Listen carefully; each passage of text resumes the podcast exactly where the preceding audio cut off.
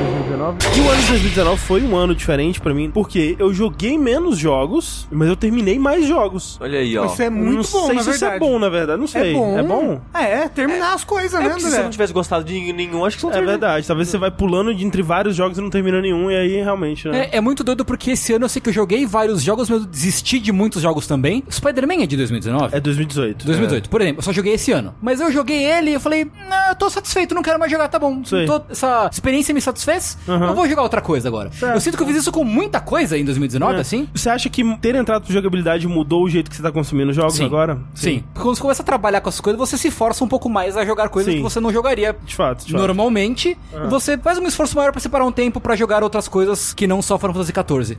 é, por exemplo, no caso. Justo. Mas pra mim foi diferente. Eu abandonei mais do que eu terminei. Não sei explicar porquê. Será que é porque aquela velha história que tem muito jogo e a gente fica tipo, ai meu Deus, tem muito jogo. Aí tipo, meio que Talvez. pula Mas é de que um tem pro muito outro. jogo todos os anos agora. Isso é verdade. Desde 2011. Mas cada ano que Vai- passa é. tá pior. nesse mas é, sentido. olha só, mas isso é um fenômeno curioso que foi reportado recentemente, que no Steam tava realmente naquele crescimento exponencial quase, né? De um ano pro outro. Só que de 2018 pra 2019 foi quase igual. Foi tipo 8 mil e tantos jogos assim lançados, que ainda é jogo pra caralho.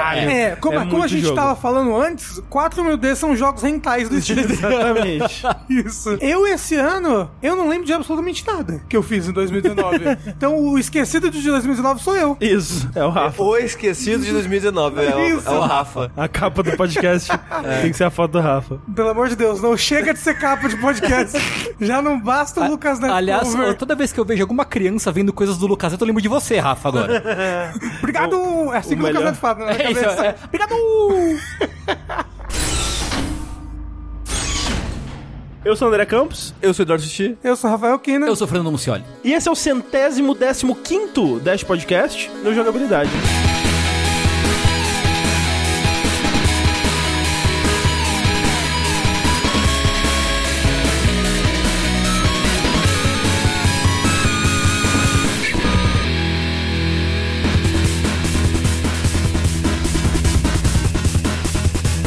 Sejam bem-vindos então à primeira das três partes da nossa tradição anual aqui no Jogabilidade, né? A gente esse ano tá tendo um a mais aí, que foi o de jogos da década, que veio aqui nessa ocasião especial pra complementar aí, formando um quarteto desse trio. Mas agora partimos para o que já é tradicional aqui. Partimos para o que a pessoa espera, tal qual o Roberto Carlos na Globo. Ainda tem Roberto Carlos na Globo? Não, ele morreu. tem.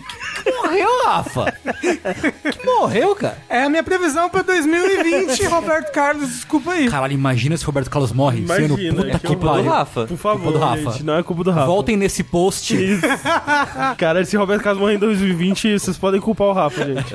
Mas, tal qual o Roberto Carlos, estamos aqui todo final barra começo de ano, né? Agora já fomos empurrado pro começo de novo, pra falar sobre os jogos esquecidos do ano que se foi, né? Aqueles jogos que, por qualquer motivo que seja, a gente acha que deveria ter recebido mais atenção, tanto por vocês quanto por nós, né? A gente vai falar aqui alguns jogos que nós jogamos e gostaríamos que mais pessoas tivessem jogado, tanto quanto alguns jogos que nós deveríamos ter dado mais atenção, talvez, e, e jogado, né? É, eu acho que a gente tem que estabelecer um negocinho aqui, pelo menos pra mim, eu acho que é isso, que é a atenção dada o jogo, sabe? Porque tem jogo, Hum. por exemplo, que saca é um AAA, que tipo, ele certamente recebeu mais atenção que um indiezinho pequenininho que vendeu tipo 15 unidades. Mas pro tipo de jogo que ele é, às vezes ele é esquecido. E às, ve- Assim, às vezes exato. vale trazer Exato. Uhum. ele pra cá. Não é um número fixo de atenção, né? Exato. É proporcional. É, Lembrando também que tem jogos aqui que a gente esqueceu, realmente não botou. É verdade. Nos jogos esquecidos. É. Mas você pode lembrar, gente. É, a gente sempre De esquece. Tipo, maneira carinhosa, sempre, por favor. É. Hoje, eu achei que eu tinha minha lista completa de jogos esquecidos. Eu falei, caralho, tinha dois muito importantes que eu queria ter colocado. Eu e espero que o André complete, que teve uns jogos aqui que eu não coloquei, que eu pensei, o André que vai colocar esses aqui. Teve alguns que eu coloquei, que eu tirei, porque eu pensei, o Sushi e o Rafa vão colocar esses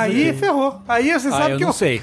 Eu esqueci, tu- eu, falando sério, eu esqueci tudo que eu fiz em 2019 já. Passou o ano, eu resetei. Mas aí eu tenho até mais jogo do que eu queria ter jogado e não joguei, do que jogo que eu joguei e acho que foi meio que esquecido. É, a minha lista tá meio igual, tá meio de uns 4, 5 jogos, assim. Mas Sacado. algo que a gente tem que sempre lembrar nos jogos esquecidos, no podcast Jogos Esquecidos, é às vezes tem alguns jogos que a gente acha que são jogos esquecidos do ano, mas eles também são melhores do ano. Então a gente vai guardar pra É falar verdade. mais dele É verdade. no próximo podcast. Tem isso também. Sim. Então, assim, pra refrescar a memória do Rafa, talvez seja um- uma boa oportunidade pra gente dar uma olhada holística para 2019 e tentar encontrar um tema pra ele, que também é outra tradição que a gente faz aqui sempre, né? Todo ano, quando a gente olha pra trás, a gente tenta encontrar alguma coisa que definiu, que marcou muito aquele ano no âmbito dos jogos, obviamente, porque se fosse no âmbito geral seria desgraça e fim do mundo. Mas no âmbito dos jogos, por exemplo, pra relembrar sempre a gente faz aqui, o ano de 2015, que foi o primeiro ano que a gente fez isso, foi o ano dos jogos gigantes, que foi o ano de Witcher 3, foi o ano de Metal Gear Solid 5, foi o ano de Fallout 4, foi o ano que todo o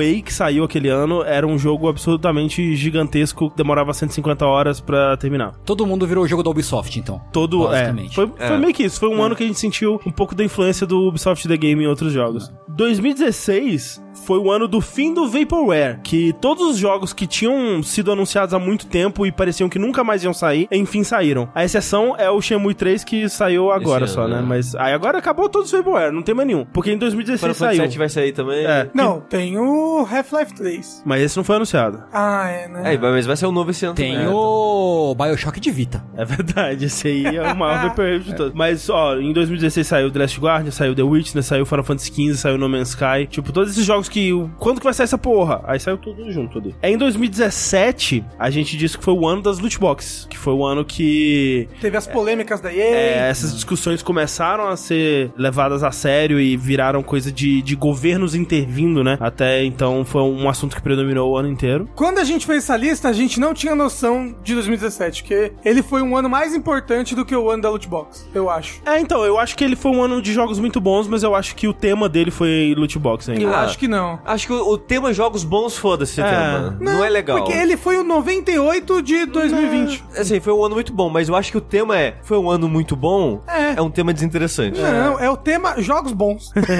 Todo ano tem jogos bons. Esse ano foi um pouco melhor. Foi espetacular 2017. Foi Fica aí. espetacular, concordo, concordo. 2018 foi o ano dos Battle Royales. Foi o ano que esse gênero explodiu, né? Ele já existia antes, já vinha aí de muitos anos antes, mas foi o ano que Fortnite, Battle Royale no caso, tomou as rédeas da discussão de jogos no mainstream aí. Tipo, toda criança tava fazendo as danças e. Até é, hoje. a- É isso aí, né? Apareceu o Virou, Thanos no jogo, né? é, virou a febre da criançada. A escola tava banindo o celular na sala de aula porque os alunos não pararam de jogar essa porra. É. Até aqui no Brasil, Free Fire. Ah, Começou em 2018? Eu acho que estourou em 2019. A Mas gente- foi em 2018 que começou essa grande febre do Exato, foi o, Royale. foi o gênero que dominou o ano, né? É, mas 2018 já tinha um certo nível, sim, porque quando o nosso porteiro que joga joguinho, foi em 2018, quando a gente mudou pra esse apartamento, que ele falou, nossa, você parece uma personagem do Free Fire, pra Thalissa.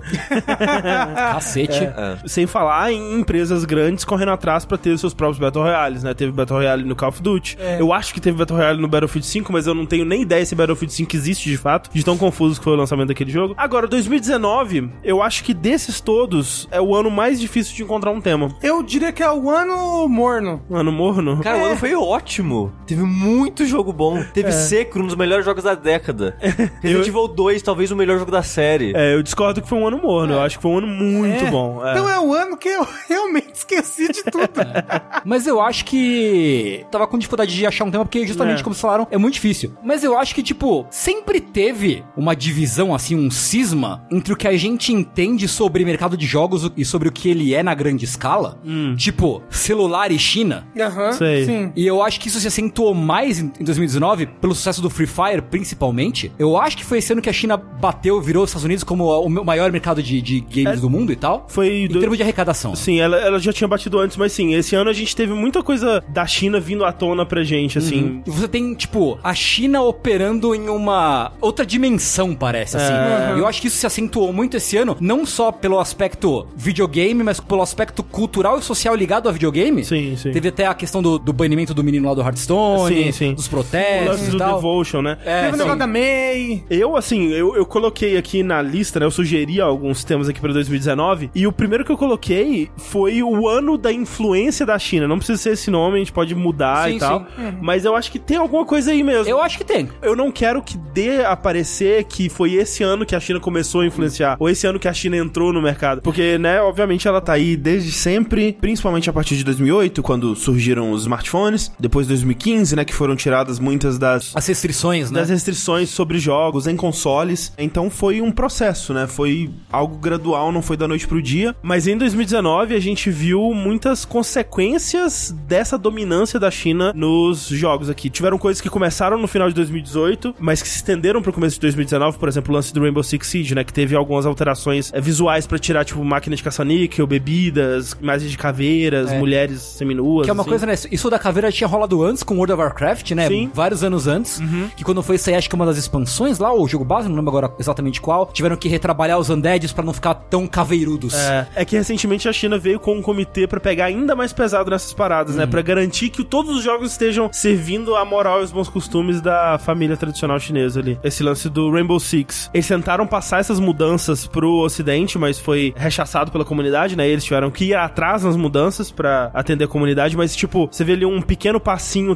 tentando trazer ao mundo as adequações da China, né? As necessidades da China serem o padrão para o mundo. Lançaram Switch também na China esse ano. E é muito louco que os jogos chineses só rodam em consoles chineses. Acho que não são todos, Os físicos são. porque eu tinha visto que, ah, não são todos, mas que alguns, aí deram um exemplo, acho que do Mario Party, eu acho, que só ia rodar no, no- na É. versão chinesa. Aí é no- muito no louco que você console. consegue comprar, tipo, os consoles chineses, eles rodam jogos de outros países, do Uhum. resto do mundo, digamos assim, mas ele não vai ter acesso à internet, se você fizer isso. Que a internet do Switch é através meio que de um sistema da Tencent, porque a Tencent que tá levando no Switch é muito louco. É. Mas tá lá. Sim. E, obviamente, a gente tem o caso do Devotion, né? Que a gente fez um vídeo sobre, inclusive, que vai explicar muito melhor esse caso. Esse jogo, ele basicamente deixou de existir por causa da influência, né, da China. Sim. Porque teve uma piada infeliz com o presidente dentro do jogo, não ficaram felizes. É, e isso porque Nem o uma jogo nem. é- piada, né? É um... É, Era mais que uma piada, era um xingamento mesmo. É, mas é, é um easter egg de um easter egg. Ah, sim, mas né? Acharam, então. É, o lance também é que tem todo o lance do que o estúdio do jogo é taiwanês, né? Então tem Sim. todo aquele lance histórico entre Taiwan e China. Não pegou bem, né? E, e aí o jogo realmente, por conta de pressões do governo, deixou de existir. O estúdio perdeu a licença pra operar na China. A publisher foi fechada, né? A publisher chinesa. E a outra, porque teve uma publisher que lançou na China e a publisher que lançou pro resto do mundo. Sim. E as duas meio que uh, É, sumiram, as duas assim. cortaram relações. Uma delas foi fechada pelo governo, perdeu a licença pra poder trabalhar. A outra simplesmente cortou relações com o estúdio. Falou: opa, não sei de nada, não, hein, gente. Desculpa É, aí. Nunca vi esses caras, não. Mas ainda assim, eu acho que o ano da China não é um bom tema. Eu sinto que o ano da China é todo ano. É. A China,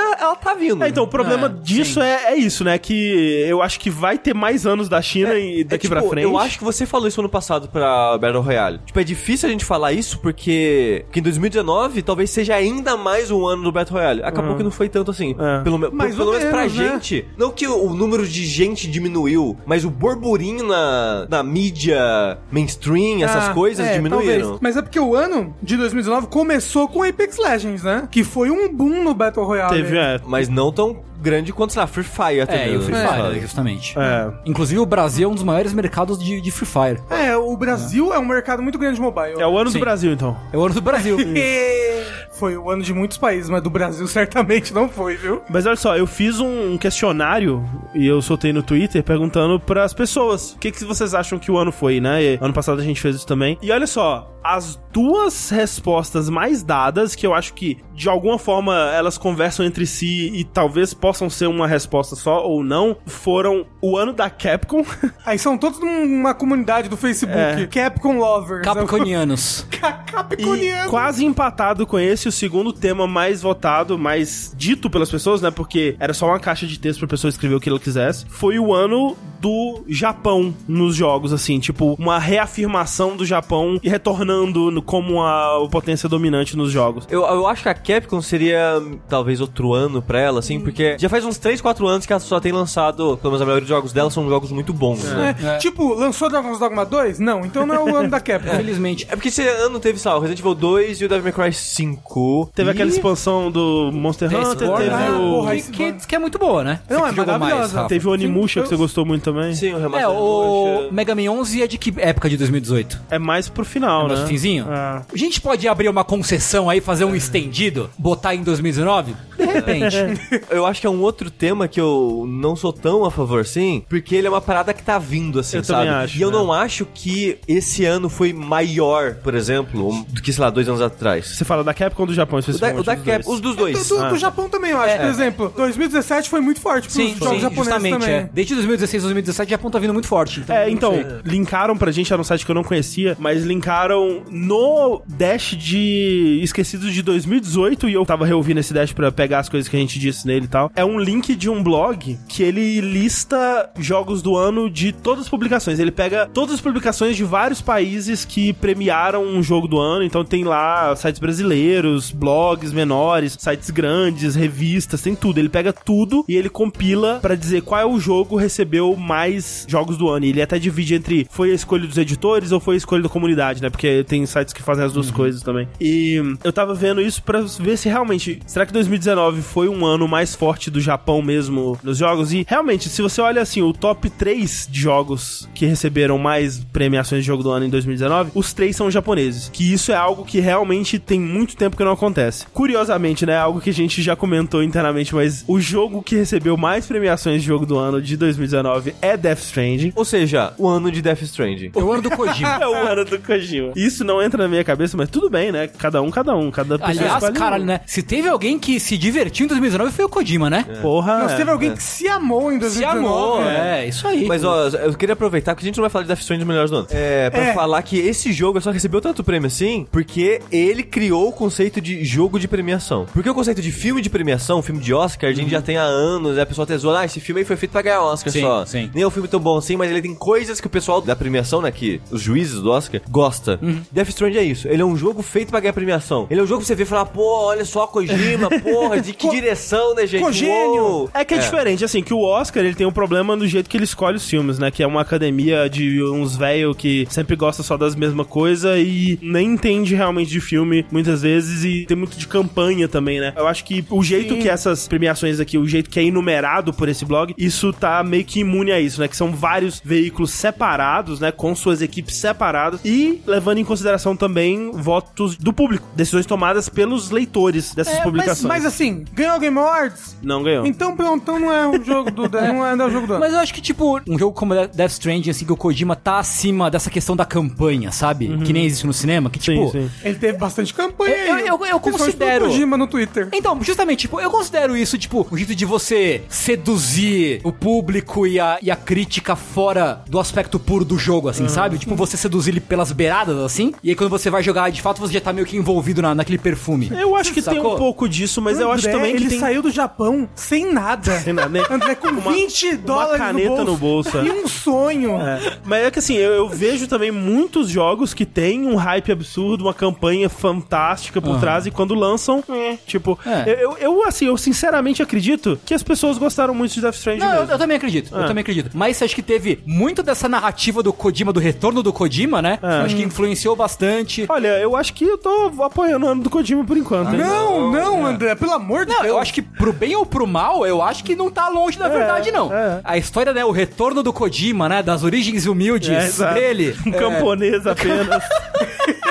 com os amigos, né, amigos igualmente desconhecidos dele, como, por exemplo, o Norman Reedus e, o, Isso. e, o- e o Mads Mikkelsen. E o assim, Guilherme Del Toro. Guilherme Del Toro, né, galera, tudo, tudo de raiz ali. Não, eles chegaram juntos num barquinho de imigrantes nos Estados Unidos, sabe? Um barco a vapor, tipo, dois Sim. refugiados da Segunda Guerra Mundial. Tava lá o o Kojima Jeff no Kelly meio. morreu congelado, né, no, no naufrágio. É. Pra ser justo, pra ser justo com o Kojima, ele sofreu muito na mão da Konami. Sim, até a gente sofreu na mão Pois da é. Konami. E assim, é legal ver que ele conseguiu superar. É uma história de sucesso maneira. É uma história de sucesso sim, maneira. Sim, Mas eu acho que, né, a história do Kojima teve uma dramaticidade, assim, bem acentuada, que eu acho que ajudou a fazer a cabeça das pessoas quando elas pegaram o jogo de fato pra, Vai, vai, pra vai, jogar. deve que ele tem acho. algum, algum amigo coach empreendedor, Se sabe? pá, Porque se pá. é muita história de coach e empreendedorismo a história do Kojima. É. Não tirando o mérito dele enquanto É. Não, claro que não, né? é trabalhador da indústria de videogame. Mas aí, olha só, os três de 2019 foram o top 3, né? Death Stranding, Resident Evil 2 e Sekiro, né? né? E aí, em quarto e quinto, Control e Disco Elysium.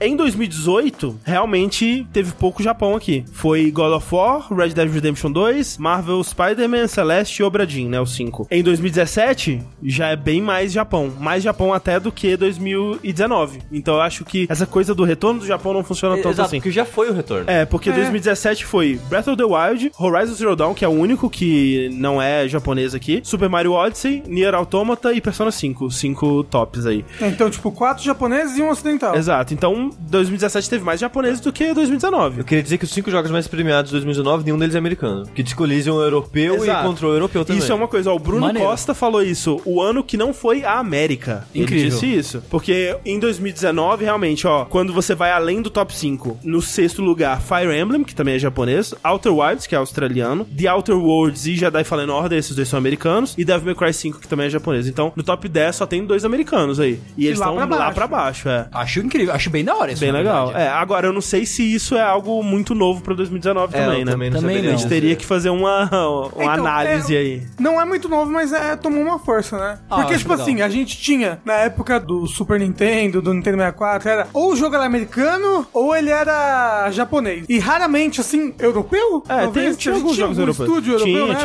tinha, Tinha, eu acho que a Europa tinha muita força antigamente na na galera de jogo de PC, né? é a verdade. própria Rare era Né? europeia, né? É verdade, é. verdade. Mas, nesse tempo aqui, com a democratização das ferramentas de construção de jogos, eu acho que, e com, obviamente, os jogos indies, a gente tá vendo jogos de diversos países pipocando aí, Sim. né? Países que não são esse eixo É, exato. Europa, Estados Unidos, Japão. Europa Ocidental, principalmente, né? É, mas o negócio é que eu sinto que os jogos AAA americanos, assim, tipo, canadense e americano, Uhum. porque muitos estúdios a gente tá no Canadá, mas é meio que o mesmo berço de influências e mentalidade ali, eles estão caindo, assim, pelo menos pra mim, com esse retorno do Japão, entre aspas, e com os jogos europeus recebendo mais atenção, enfim. Porque, tipo, eu lembro que, sei lá, o Metro, o primeiro quando saiu, era algo diferente, sabe? Tipo, nossa, um jogo do leste europeu. Ah, o próprio Witcher, né? É, o é. Bolônia, né? O Stalker na época também. Né? Stalker, Sim, sim, sim. tipo, hoje em dia é meio que mais normal, sabe? É. Tipo, Ter jogos de múltiplas regiões da Europa, que não sei, sei lá, Inglaterra, Uhum. assim, sabe? Tipo, eu tava vendo aqui o meu top 10, não tem um jogo americano no meu top 10 do ano. Né, eu não tenho uh, aqui o meu top 10, mas eu acho que vai ter pouco também. Mas eu não sei se é um bom tema do ano. Acho que- É, mas Assim. fica aí na nossa cabeça por É. enquanto o ano que não foi Estados Unidos. Eu não sei como é que a gente colocaria isso no título. é, chupa Trump. Chupa Trump.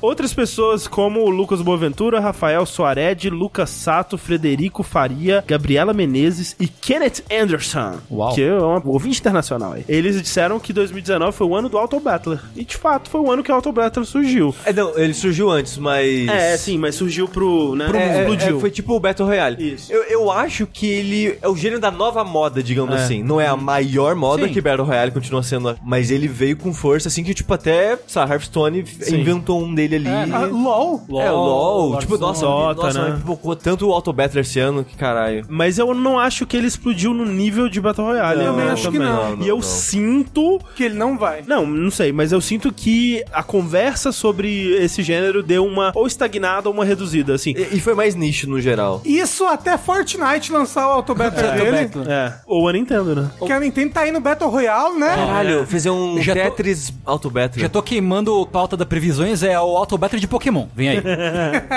O pessoal ia pirar, mas a a Game Freak ela nunca segue Não, modas. Não, é, Ah, a não. Game Freak vai Quem lançar dera ela isso seguisse, em 2030. Quando ninguém vai lembrar de Auto Battle, ela Os lança. Auto Battler. Outras coisas que eu sugeri aqui, mas que eu acho que não são. Anos dos jogos por streaming, mas né, ainda não, é Não, o pelo ano, amor de Deus. né? Ano da realidade aumentada, a gente teve muitos jogos de sucesso. Pokémon GO continuando a manter sua relevância, obviamente não como foi a explosão no começo, mas ele continua com uma base muito forte. E aí a gente teve o Harry Potter e o Wizards Unite, a gente teve aquele Walking Dead ao hoje, que a gente teve o Minecraft Earth, né, que você Hum. constrói as coisinhas na realidade aumentada. Teve aquele Dragon Quest que só saiu no Japão, né? Que é pra celular que você anda pela rua no Ah, é? mapinha e aparece os monstros de Dragon Quest na rua pra você Ah, enfrentar e legal. tal. É o Dragon Quest Walk. Walk, isso. Ah, sim. Vai sair o Pokémon Sleep. Tem Vai isso sair o mesmo? Pokémon Sleep. Mas ele não é realidade aumentada. Claro que É, sonho aumentado. Será que o áudio do Game Pass e, e jogos de É, serviço, muita gente assim, sugeriu isso, mas sugeriram muito pro ano passado também. É, eu, a- eu acho que foi mais forte ano passado, na mente das pessoas, eu acho. No caso do Hum. ano passado que a gente diz é 2018, né? É, Era no é, retrasado, é. no caso. Eu vi muita gente falando o ano do joguinho grátis, mas grátis no sentido de. né,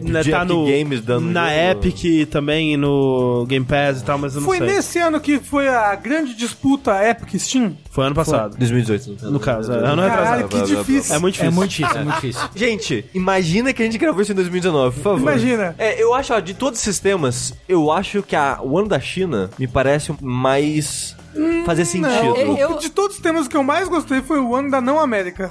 Eu, É. eu tô entre ou a China ou o Auto Battler, Né? sinceramente. Eu tô entre China e não América, mas o lance do não América é que a gente tinha que ter feito uma pesquisa maior antes pra saber se realmente Sim. esse ano tá diferente dos demais nesse quesito. É, E também tem que ver qual critério a gente vai usar, né? Porque, tipo, por exemplo, é vendas. Porque, sei lá, Call of Duty ainda vende pra caralho, por exemplo. É, sim, Ah, não, mas sim. eu acho que a gente usaria o critério dos jogos que mais receberam o jogo do Mas ano. ó, um- uma coisa que eu senti em 2019 foi conferências fracas num geral, o ano todo. é, Exceto na verdade. Nintendo, que é uma Descentralização deusa. da informação. É. Eu não sei, mas tipo, a E3 foi fraca. PSX, sei lá, foi fraca. Não teve PSX. Então, por isso, É, porque a Sony meio que, meio que se retirou do cenário, né? Do, do palco, assim. É que é coisa de fim de geração também, né? É, então, o, o ano que o hype morreu. o É um ano que vai não morreu. hype não morreu, As não, pessoas cara. ainda estão com o hype do caralho no nosso, nos nossos consoles. É, Não, o- esse começo de ano tá fudido de hype. Eu gosto do da China, mas a gente precisa de uma forma de nomear isso de um jeito que faça sentido. Eu prefiro o ano da não América do que o ano da China. Quer fazer a pesquisa, então? Eu faço agora rapidinho. Olhe lá no site e a gente Vamos. faz agora.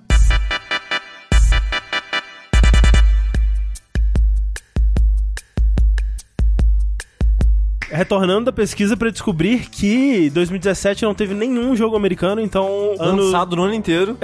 é isso. No top 10 jogos mais premiados de jogo do ano, no caso. E por conta disso, a gente não vai considerar o tema o ano que não foi a América, porque 2017 foi o ano que não foi a América. 2019, eu acho que tem que ser alguma coisa desse com a China, então. Mas aí, não pode a gente pode falar, o ano da China. Não, não vai ser o ano da China. É, O, o problema disso é que eu acho que a influência dela, tipo, em 2020, eu acho que talvez seja É. ainda maior. Eu sabe? acho, eu acho que vai É. subir. É, eu acho que é algo que talvez seja uma premiação cedo. Mas aí a gente fala China 2, 2020, China 2. O retorno, né? Não, Ah, então, olha só, o que a gente pode dizer, em vez da influência da China, é o ano das tretas com a China. o ano da- das tretas chinesas. Porque teve o lance do Rainbow Six, teve o lance do Devotion, teve o lance da Blizzard, provavelmente teve mais alguma outra coisa aí também. Pode das ser? tretas Pode com a ser. China. É, teve com o basquete, com... É. Nossa, e aí, teve se você tanta for o treta. lance, ver o lance da Epic, que o pessoal tava achando que era uma, um programa pra roubar seus dados pra China.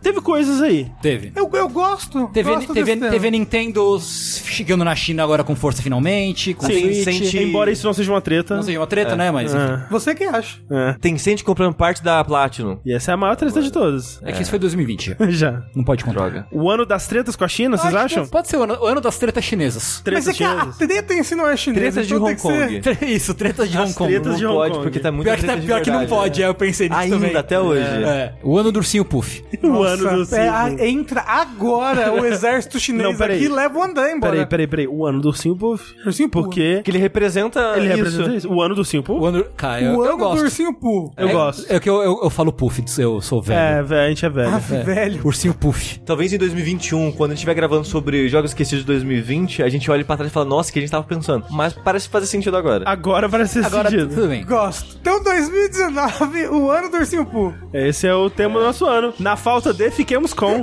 Se você não entendeu por que o ursinho Poo, assista o nosso vídeo sobre Devotion, que é lá que a gente explica. Isso.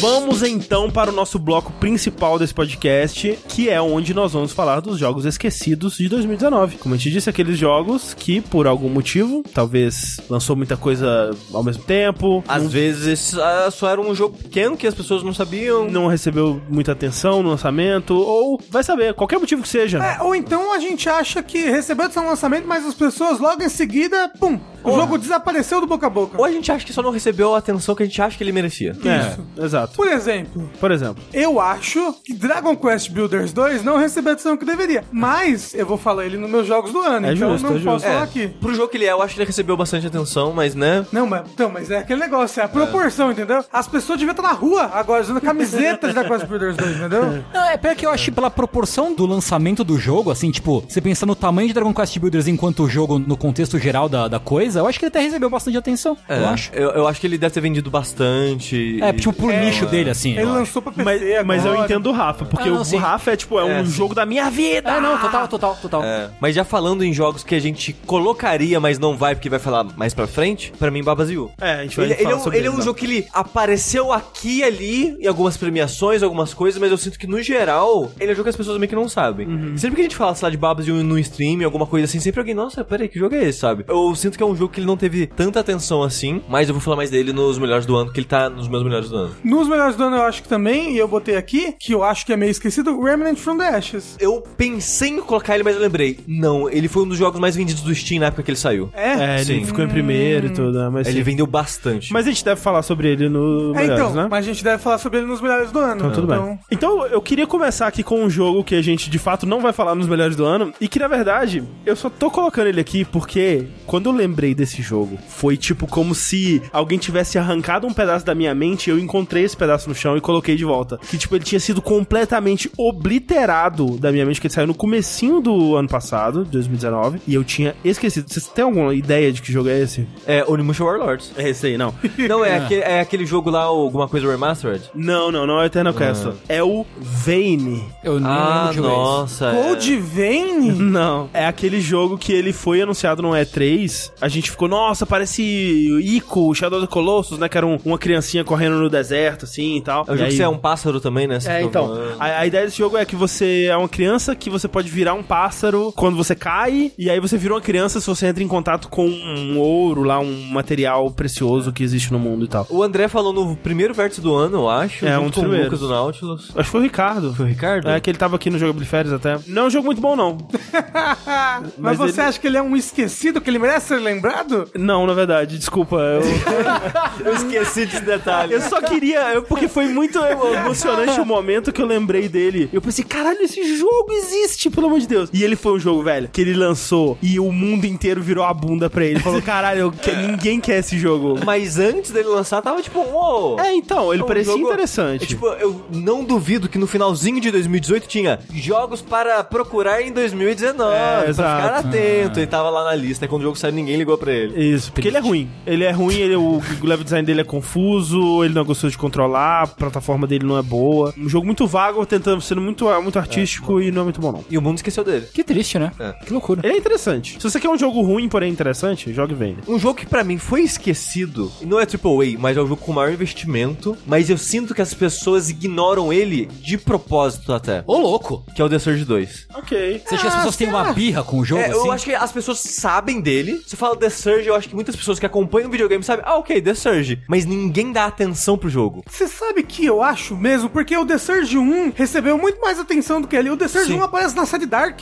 Pois é. O negócio é The Surge 2, ele é um jogo melhor que o The Surge 1. Ele é um jogo mega competente, não vou falar que ele é pro top 10 nem nada do tipo, mas é um jogo muito legal. E as pessoas ativamente cagam pra ele. Eu, olha, eu vou que dizer. será? Eu sou uma dessas pessoas. É porque ele é um jogo que você bate o olho e você pensa. Ah, É tipo isso, tipo, eu vou jogar The Surge 2 quando tem, tipo, 30 jogos que parecem muito mais interessantes pra Tipo, jogar. eu não tô tirando o mérito das pessoas de pensarem isso quando olham pro jogo. Ele é realmente ele é um jogo que ele é a definição de um jogo que ele é competente, sabe? Ele é legal, mas Uhum. Ele é um jogo é que isso. passa de ano. É, mas ele é um jogo legal, cara. Qual que é a pegada do The Surge 2? O The Surge 2, ele é um Dark Souls sci-fi, que olha, talvez seja importante, porque há rumores, André, olha só, que Elden Ring, o próximo jogo da From Software, tem a foco em você mirar em pedaço do corpo dos seus inimigos.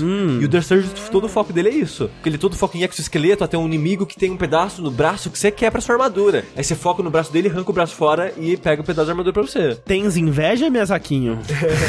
por que choras, From Software? Tipo, e eu genuinamente genuinamente acho muito legal esse foco em a maneira que o grinding funciona, focado através de você mirar, sei lá, eu quero o peitoral do inimigo. Você mirar no corpo dele, ele vai tomar muito menos dano que você mirar, sei lá, num braço sem armadura, numa cabeça sem armadura. Então ele meio que o jogo fica mais difícil se você quer grindar pedaço de armadura. Toda a maneira que ele é balanceado através disso, eu acho bem legal, assim. Ele mudou como funciona a parada de cura através de uma energia que enche atacando, uma parada que lembra Hollow Knight, assim. Hum. Então, tipo, eu acho um jogo bem competente em questão de level design, em questão de design de, de gameplay, de combate mesmo. Ele só não é excepcional, mas ele é muito legal. Porém, quando você bate o olho nele, ele parece um jogo meio. É, Me dá uma preguiça. né? é. Mas eu acho que as pessoas podiam dar uma chance pra ele. É só isso, mesmo. Falar em nesse tipo de coisa, eu também queria falar de um jogo que eu, eu sei que o Rafa conhece, que eu- talvez ele vá me dar força nessa argumentação, porque é um jogo que também saiu no comecinho do ano passado, exclusivo de Switch. Um joguinho chamado Dragon Market for Death. Porra, eu esqueci dele. Tá vendo? De botar Até na minha você que lista. jogou esqueceu.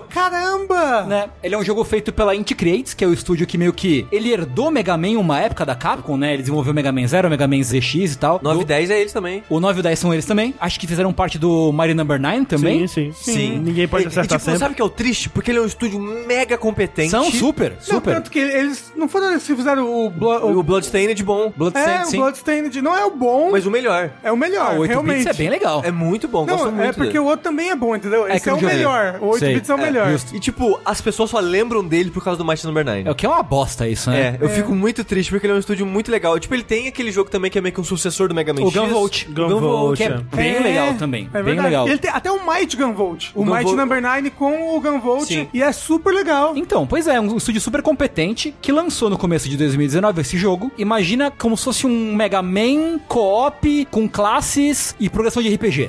É. O jogo é muito legal. E E, missão. missõezinhas, Mas ele é né? de tirinho? Como é que é? Ele é mistura. Depende da classe, Depende né? da classe. Ah, entendi. Tem, tipo, tem quatro classes, né? A Imperatriz, que tem espada e tirinho. Aí tem o Warrior, que é o tanque, né? É, a Imperatriz é, é tipo o zero no Mega Man Zero. assim, Sei, sei, entendeu? sei. Aí A Imperatriz é tipo esse. O Warrior, que é tipo um tanque. Tem o Shinobi, que é um ninja, ele voa, ele plana, ele joga shuriken, ele é, É. muito louco. Que ele, na verdade, ele é muito um personagem do Gunvolt. Sim. Que é do, do Gunvolt 2, especificamente, tem um personagem É. que é muito igual a ele. Que ele trava a mira e joga shuriken teleguiado e tal. É, bem legal. e aí, quando ele tá com a, com a mira, ele sempre acerta a pessoa, é. É. um negócio assim. E tem a, a bruxa, que é a última personagem, que ela é muito legal, que parece. Lembra aquele jogo, hum, acho que é Mágica? É, que era ela- multiplayer? Sei, que sei. dependendo da combinação que você faz, ela f- solta magias diferentes, né? Esse comando é de fogo, aí esse comando é pra deixar mais forte, esse comando é pra deixar em vários alvos. Então você meio que vai customizando a magia que ela solta. É que Cê- nem cê- aquele cê- projeto de faculdade seu, Rafa. Não, ele não é assim, porque o meu era bem baseado em mágico. Esse daí é tipo assim: você junta poder, poder, poder, teleguiado, fogo. Aí faz É, uma magia isso. específica. Entendi, É. E entendi. tem várias coisas de ordem, então você tem que saber a ordem que você tem que apertar os botões das Sim. coisas. É um personagem isso que é super difícil de jogar. Mas ele é, Mas é muito o- forte, É o meu é. favorito, é o que eu sempre joguei. E é um jogo muito legal que, sim, talvez por ser exclusivo de Switch, muita gente não jogou. E porque, olha que loucura, tipo, a versão 1.0 dele, a versão que lançou, Uhum. é uma versão muito mais capada, e, e eu joguei essa versão, foi a versão que eu gostei e falei aqui no Vértice, mas do que a versão que ele virou depois. Gratuitamente, com os meses lançando, ele foi lançando patch, patch, patch com missões, Ah, que legal. e expandindo as classes, e agora as classes, por exemplo, não sei se você sabe, tem, Hum. o- tipo, você tem a Imperatriz, por exemplo, mas você tem a Imperatriz de Fogo, Uhum. Ah! a Imperatriz de Veneno, a Sei, Imperatriz de Raio, Não sabia, não. e são diferentes, com coisas e combos diferentes. Que legal. E é um jogo com bastante personalização, né? Você pode É. fazer builds diferentes, né? Porque a cada nível que o boneco passa, você colocar um ponto em força, um ponto em agilidade, não sei o quê. Então, ele é bem com muita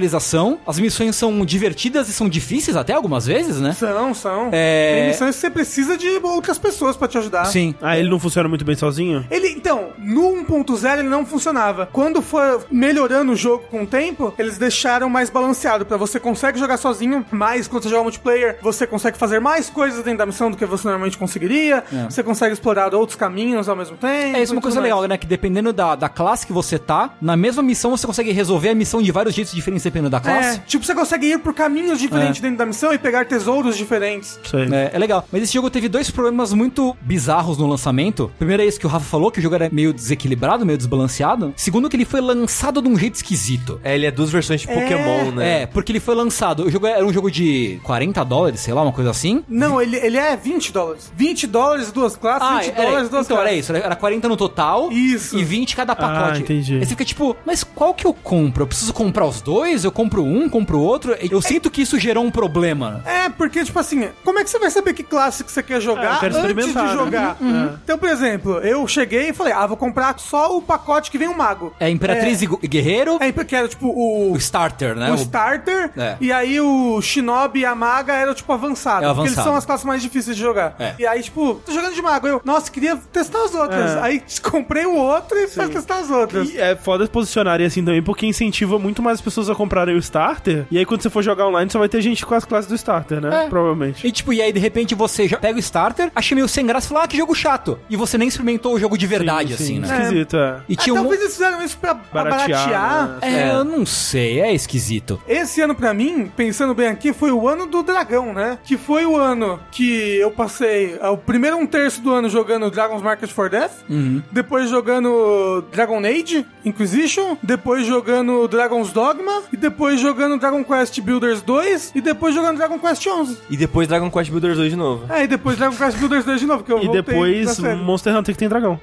É, É. o Monster Hunter é o único daí que não tem dragão no nome. Mas tem é. dragão no jogo. Todo jogo tem dragão. É verdade. Em algum É momento verdade, tem dragão. Isso é verdade. Ó, e num ano que nós temos um jogo chamado Remnant from the Ashes, Dragon Market for Death é um nome muito legal, hein? Eu Não gosto é? bastante. Não é? Não é? Me, me instiga, tipo, ué, por que, que eles marcaram o dragão pra morte? o que, que o dragão fez? Eu quero descobrir mais sobre É. esse dragão. E eu queria dizer que, eu, além de ser um jogo muito legal, eu gosto muito da arte do ilustrador que faz as coisas pro, Sim. pro- Que é o mesmo do Mega Man Zero e tal. Eu gosto bastante. Um jogo que eu acho que foi muito esquecido em 2019, inclusive pela gente aqui, que a gente vira mais atenção pra ele, é o River Roll. Aquele joguinho da Devolver. O É. do peido. Do peido. Isso! Mas ele é, ele é um jogo que, pra mim, a gente fez meio que o certo, sabe? A gente fez um streaming dele, a gente riu bastante, se divertiu bastante, mas eu tô de boa. Daqui, tipo, seis meses eu. Ô, lembra o Heavy Roll? Aí eu jogo mais, tipo, duas horinhas dele, aí eu posso ficar mais um ano sem Ah. jogar. Mas sabe o que, que é? Não pode fazer, senão é que nem a, a- a síndrome do. Overcooked. Do Isso, Pânico. a síndrome do Overcooked. Eu me Que sinto é, muito eu, em relação a esse jogo como eu me sinto com o Overcooked, que é muito divertido, muito divertido. Ah, tá difícil demais, cara. Não chega. Ah, foda-se. Eu acho que não, eu acho que ele tava cada vez mais divertido pra mim, só que qualquer jogo que é assim, na verdade, pra mim é muito difícil. Jogo cooperativo quatro pessoas. Aham, aham. Eu tenho que juntar quatro pessoas pra jogar esse jogo. O Heavy Roll, você joga sozinho? É, joga com duas pessoas, ué. Mas não é tão legal, entendeu? Ele Eu brilha. não sei. O Overcooked É. com dois, pra mim, é o ideal. É? tam- Sim, É. pra mim também. Pra Não mim, sei, é. porque eu senti que o River Roll brilhou ali com quatro Porque, assim, pessoas. eu acho que depende do seu propósito. Se É, você quer exato. jogar, jogar na moralzinha, duas pessoas. Se você quer putaria, aí- Exato, aí- exato. é. Se Porque você o quer lance- jogar pra não avançar no jogo, Porque é- parte do que me divertiu em River Roll era o caos. É. O caos era legal. Não, o que me divertiu no River Roll é quando a gente conseguia trabalhar em equipe, fazer umas coisas muito loucas. Tipo, Sim, não, é legal também. Fazer uma gigantesca corrente É. passando no stage. Pra mim, a melhor parte do Heavy Roll era o caos. Que perde depois, porque, como é tão difícil as fases, você não quer mais dar o peito pra mandar o cara pro começo. É, exato. Porque estragou tudo. Coitado do cara. é. Eu, eu gostava da cooperação. Vocês Não. notam o caos, é isso que vocês É, eu gostam. gosto de dar o peido e mandar o cara longe. Eu Porque gosto eu- de cair na base e ficar segurando o peido, a pessoa cai, vocês peidam, e a pessoa, quem foi que peidou? É, é Filho da que eu puta, isso gosto. que é maravilhoso. pra quem não viu, o Heave Ho, ele lembra muito um pouco aquele Mount of Friends, só que ao contrário do Mount of Friends, que você tem controle dos dois braços e das duas pernas, no Heave Ho você só tem controle dos dois braços, né? Então você é uma bolinha com dois bracinhos assim, você tem que escalar obstáculos e atravessar a fase pra chegar no, no objetivo, e você faz isso controlando o segurar e soltar de cada mão, né? Então, se você tá segurando a mão no- na parede, você começa a escalar ela. Se você tá segurando seu amiguinho, você segura ele. Uma moeda, um, um objeto no cenário, né? Então você tem que meio que fazer esse jogo de escalada, entre aspas, né? Pra passar as fases. É bem interessante, a mecânica dele é bem legal. Eu acho que mais do que um jogo de escalada, ele é um jogo de formar correntes. Death Strange, ai, acorda, a vareta. Aqui acorda de verdade, você faz acorda com seus amigos. Acorda, Brasil. Acorda pro Heavy Roll, Brasil. Outro jogo, tá um talvez ele apareça no meu top 10, agora eu acabei de pensar nisso. Mas um jogo que eu sinto que ele foi esquecido e é bom demais, Dice Dungeons. Ele é um jogo que transborda personalidade, é uma das coisas que eu gosto muito nele. Ele tem muita personalidade, mas o Dice Dungeon Legion é um jogo do Terry Kavanagh, que é um cara que fez, sei lá, VVVVVVV, que também é outro jogo que transborda personalidade pro gráfico dele. Ele é um jogo roguelike que me pegou, de novo, assim. Eu já falei isso várias vezes, que eu já cansei de roguelike, já tive meu momento roguelite, sendo mais específico, que eu já tive meu momento que eu gostei bastante, que eu já joguei muito Bind of Isaac, já, sei lá, platinei Rogue Legacy, sei lá, FTL, eu amava FTL, joguei, sei lá, 50, 60 horas de FTL. Só que hoje em dia meio que cansei, sabe? Tipo, tem, sei lá, Dead Cells que eu, porra, Dead Cells é legal, mas eu, tipo, terminei o jogo uma vez e terminei e nunca mais abri ele. Ele, ele teve expansão recente da Ah, Cells. não, todo de boa, tô satisfeito, sabe? É um jogo muito legal, mas a repetição, eu meio que cansei, assim, sabe? Jogo que é só a repetição mecânica, assim, sem muito contexto. E o nome dele é Dice de dado? É Dice com Y no final, Dungeons, no plural. Calabouço da Dudos. É. Que a ideia do jogo é meio. Ele é meio que um game show que você é transformado num dado. Tem a Lady Fortune, que é meio que uma entidade, que ela é a host do programa. Que ela. Você vai lá, tipo, é, é tipo um show do milhão. Eu tô aqui pra ganhar o, o que eu quiser. Tipo, a sua premiação você ganha o seu, o seu desejo. Aí ela te transforma num dado e você tem que sobreviver às dungeons, que são cenários tipo de programa de auditório, assim. Você vê que é tipo fakezinho. É uma caverna de lava, mas uma caverna de lava cenográfica, assim. Mas a parada é, você termina o programa, tem a roleta. Aí a roleta sempre faz você perder. Aí quando você perde na roleta, você tem que começar o programa do zero. Então essa é a parada meio roguelike do jogo, que tipo, você começa com um personagem, que é o Warrior. É o dado guerreiro. E depois você vai jogando, você vai liberando, tipo, o dado mago, o dado engenheiro, o dado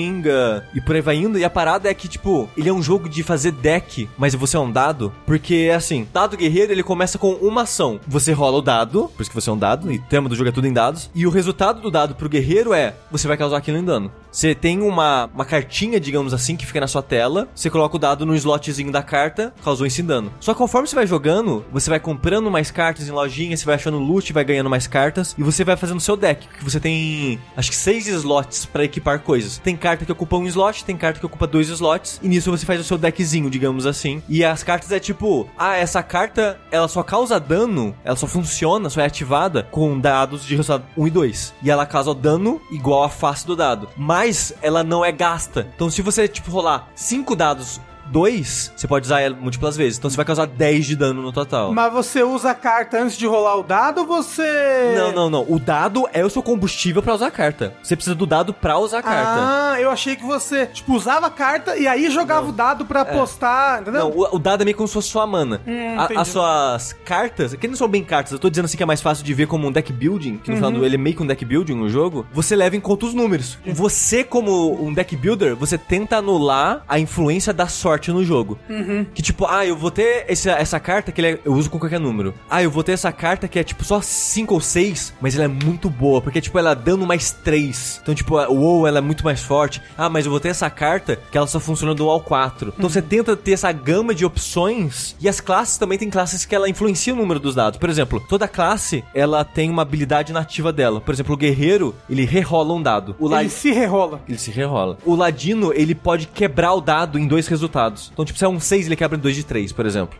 Porque a, a arma que ele começa é meio que uma faquinha que ela só causa dano até 3. 4, 5, 6 não tem como usar. Mas ela quebra o dado. E o- se eu não me engano, você reutiliza até 3 vezes a mesma carta. Então, tipo, se quer o 6, você quebra ele em 2, 3, causa 6 de dano e ainda usou mais um, sobrou mais um uso. Você monta a sua party? Não, você é sozinho. É só você. Ah, então você. É você, es- você ah, Uhum. escolhe a classe que você quer jogar e começa a partida com essa classe. Entendi. E o jogo é, ra- e o jogo é bem curtinho, eles são tipo seis andares, tudo do jogo, tudo do jogo é seis, porque ah, o jogo tem, né, Uhum. o dado tem seis faces, o dado normal. Então são seis classes, são seis andares, tem seis desafios com cada classe. Isso aí é Satanás, esse 666 aí que você tá falando. Porque, tipo, o que eu ia falar que esse jogo me conquistou é: ele é curtinho, ele é rápido, ele é muito gostosinho o combate dele, é muito gostosinho você montar o deck, a lógica do personagem, mas ele é muito rapidinho. Se você, tipo, putz, montei um deck que não funcionou, cara, foi tipo 15 minutinhos aqui, é É, rapidinho. então uma run é 15 minutos dele. É tipo, é bem rápido, é tipo 20 minutos no máximo, assim, quando você termina. E ele não é tão difícil assim. Ele é um roguelike que ele não é escrotamente difícil. Porque a primeira vez que eu joguei com o Warrior, eu morri, mas liberei o Ladino. Ah. A primeira vez que eu joguei com o Ladino, eu terminei com ele. Aí liberei uma terceira classe. Fui jogar com a terceira classe, eu quase terminei.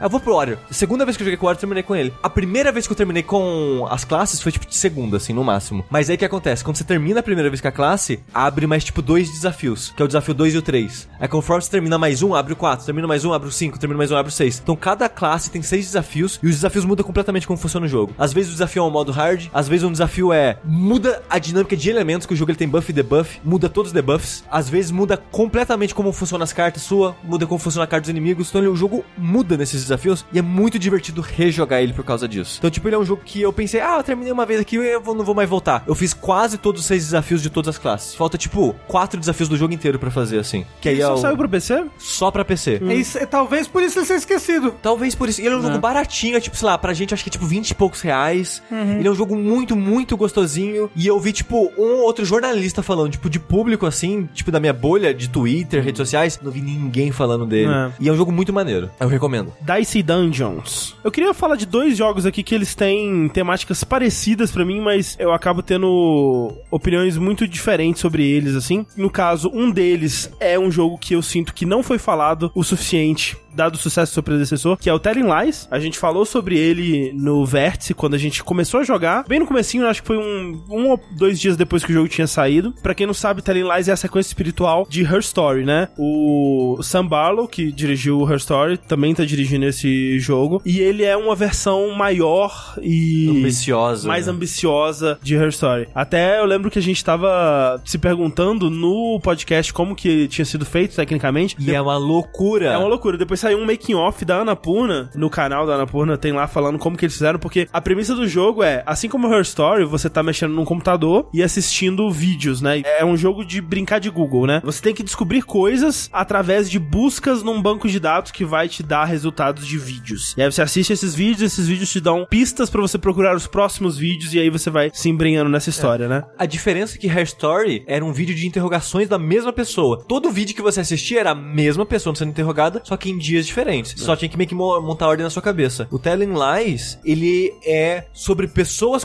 conversando online. Então, tipo, eu fiz uma ligação no Skype com o André e a gente tá conversando. Então tem o feed do meu vídeo e o feed do vídeo do André. É, e esses dois vídeos São dentro vídeos do separados, banco né, de dados dentro são do vídeos banco de separados. dados. E aí a gente tava se perguntando assim, porque tem, sei lá, um vídeo que é o pai conversando com a filha no, no Skype, né? Eles não falam que é Skype, mas é tipo Skype. Aí você primeiro encontra um vídeo de 9 minutos que é o pai contando uma história e depois você pode encontrar um vídeo da mesma duração de 9 minutos e tanto, que é a filha só ouvindo a história. Então se você encontra o vídeo da filha, é tipo 9 minutos de uma criança olhando pra uma uma webcam, né? Como se fosse uma, uma câmera filmando ela ali. E você não escuta o áudio do pai, né? E eu, cara, eu tava pensando como que eles fazem isso, porque, tipo, as pessoas não estão usando fone de ouvido, né? Então, na vida real, se eles fossem filmar isso através de uma gravação de Skype mesmo, o áudio ia vazar. Ia vazar na, na captação do som do outro lado. Porque se ela tá é, atuando pra uma tela de celular que tá com a ligação de verdade de Skype pro pai dela, esse áudio ia vazar. Aí eu pensei, como é que será que eles fazem? Será que eles gravam independentemente, eles só fingem que estão atuando? Mas não é, porque eu tentei juntar os vídeos e é muito perfeitinho, né? O- Uma pessoa tá realmente interagindo com a outra ali, respondendo e tal. E o que eles fazem é muito louco. Que, tipo, eles não fazem uma ligação pela internet, mas eles fazem os dois sets. Por exemplo, a menina tá no quarto dela e o pai tá no apartamento dele, né? Em outra casa. Eles fazem esses sets próximos uns dos outros pra eles poderem passar cabos de vídeos de um pro outro. Então a menina tá re- realmente assistindo o feed da câmera que tá filmando o pai dela no outro set de filmagem. E ela tá com um ponto eletrônico eh, secreto que não aparece na filmagem. Eu tentei reparar depois, mas não dá pra ver. Ouvindo o áudio do pai. Tipo, é um, um sistema de Caralho. filmagem E por se- absurdo. É, e por set não é setting em estúdio, é setting em local de verdade. Então, Ah, é? Então, então, tipo, eles alugaram dois apartamentos em sei lá, prédios vizinhos e gravaram assim, sabe? É, tipo, muito louco E isso. tem muitos sets, tem tipo escritório, tem lugar que é no lado de fora, assim, num parque ou perto de um pier, assim. E ele, Nossa, é assim, é um, ro- é um jogo realmente muito ambicioso, deve ter custado muito caro. Hum, Muito, cara. Ele não se pagou, cara. Esse jogo não se não pagou. se pagou nem fudendo, nossa, nem fudendo. Porque eu acho que o problema dele, eu não sei se a, a indiferença que o público teve é por causa disso, mas eu acho que essa ideia, na sua essência, ela é falha. A ideia de você ter que procurar esses dois lados do mesmo vídeo não é interessante. E a maneira como ele faz não é tão interessante, porque no Hair Story, os arquivos são curtinhos, né? é tipo 30 segundos, 40 segundos, É, o- 20 os segundos. maiores tem tipo 3 minutos, no É. máximo. E, tipo, é assim. um ou outro só. É. A maioria, tipo, a média, sei lá, talvez 30 segundos. E a ideia é que, tipo, teve uma enchente, os arquivos foram corrompidos, então tá tudo fragmentado. Então ele meio que criou uma desculpinha pros vídeos estarem quebrados. Aqui, meio que não tem desculpa. Quando você acha o vídeo, você acha o vídeo inteiro. E são vídeos gigantes. E você assiste um, depois vai assistir o outro. E é, tipo, é estranho isso. Você assistir um vídeo É. de 8 minutos de um lado, onde metade dele é silêncio, porque a outra pessoa tá reagindo, né, à conversa, e você tem que, ok, mentaliza isso que você acabou de assistir, vamos tentar encontrar o outro vídeo agora, que não é tão óbvio, às vezes não é tão óbvio assim encontrar É. o outro lado. Às vezes você tem que encontrar alguma palavra específica que ele disse aqui pra eu procurar essa É. palavra e encontrar o outro vídeo. Aí tem um outro problema, a maneira que a busca funciona. É. Porque quando você acha uma palavra, o vídeo, você tipo faz de conta, tem um vídeo de 9 minutos. E eu coloquei a palavra na busca, tipo, paçoca. O cara falou paçoca uma vez nesse vídeo de 9 minutos, e foi no minuto 7. O vídeo vai começar exatamente quando ele fala paçoca. Então se você quer ver o começo, você tem que rebobinar na mão. E a parada de rebobinar na mão, ela é pra ser punitiva. Então, tipo, não tem um botão tipo começar do começo. Você tem que rebobinar, e o mais rápido é tipo, três vezes a velocidade. Então se tem... 6 minutos pra você voltar, você levar tipo 2 minutos esperando voltar. É horrível. É, muito ruim. É, não, e eu lembro que isso fazia parte da filosofia, né? Tipo, ai, eu não quero que ninguém veja a história inteira, né? É, Cada porque um vai ver só uma parte da Vai, história. isso vai te desincentivar a voltar no começo do vídeo pra assistir tudo, velho. Eu vi todos os vídeos. Porque não tem como, velho. Você tá me dizendo que aqui atrás pode ter a pista que eu tô precisando pra avançar no caso e você quer que eu simplesmente ignore isso? Cara, essa ideia pra mim ela é muito Cara, e- burra. e eu lembro que a gente falou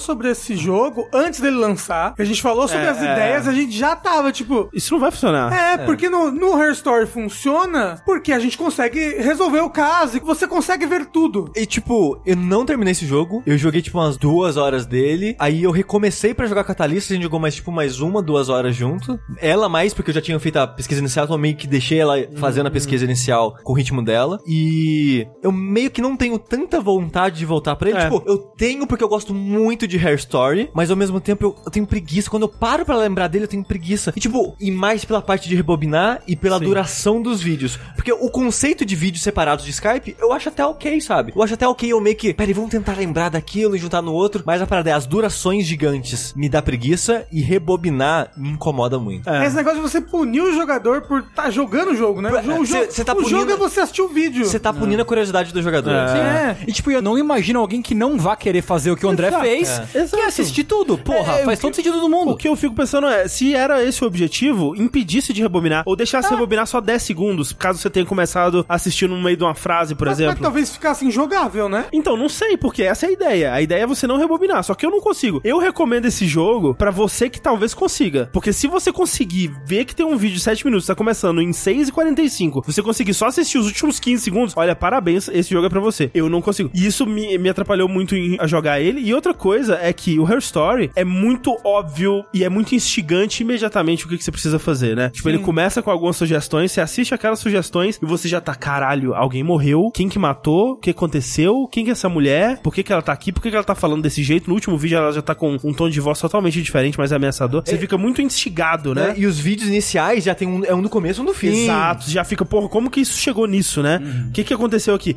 No Telling Lies, é muito vago o que, que você precisa descobrir. Tipo, ok, eu tô vendo a vida desse cara, que ele aparentemente é um agente infiltrado e tem a família dele, ele tá conversando com a esposa e a filha dele pelo Skype. E isso dele ser agente, você só descobre pesquisando, não é óbvio. É, não é Por- óbvio. Porque é. assim, tem algumas camadas. O André jogou em inglês, eu joguei em português, porque É, esse jogo sim, Hum. foi sim. localizado.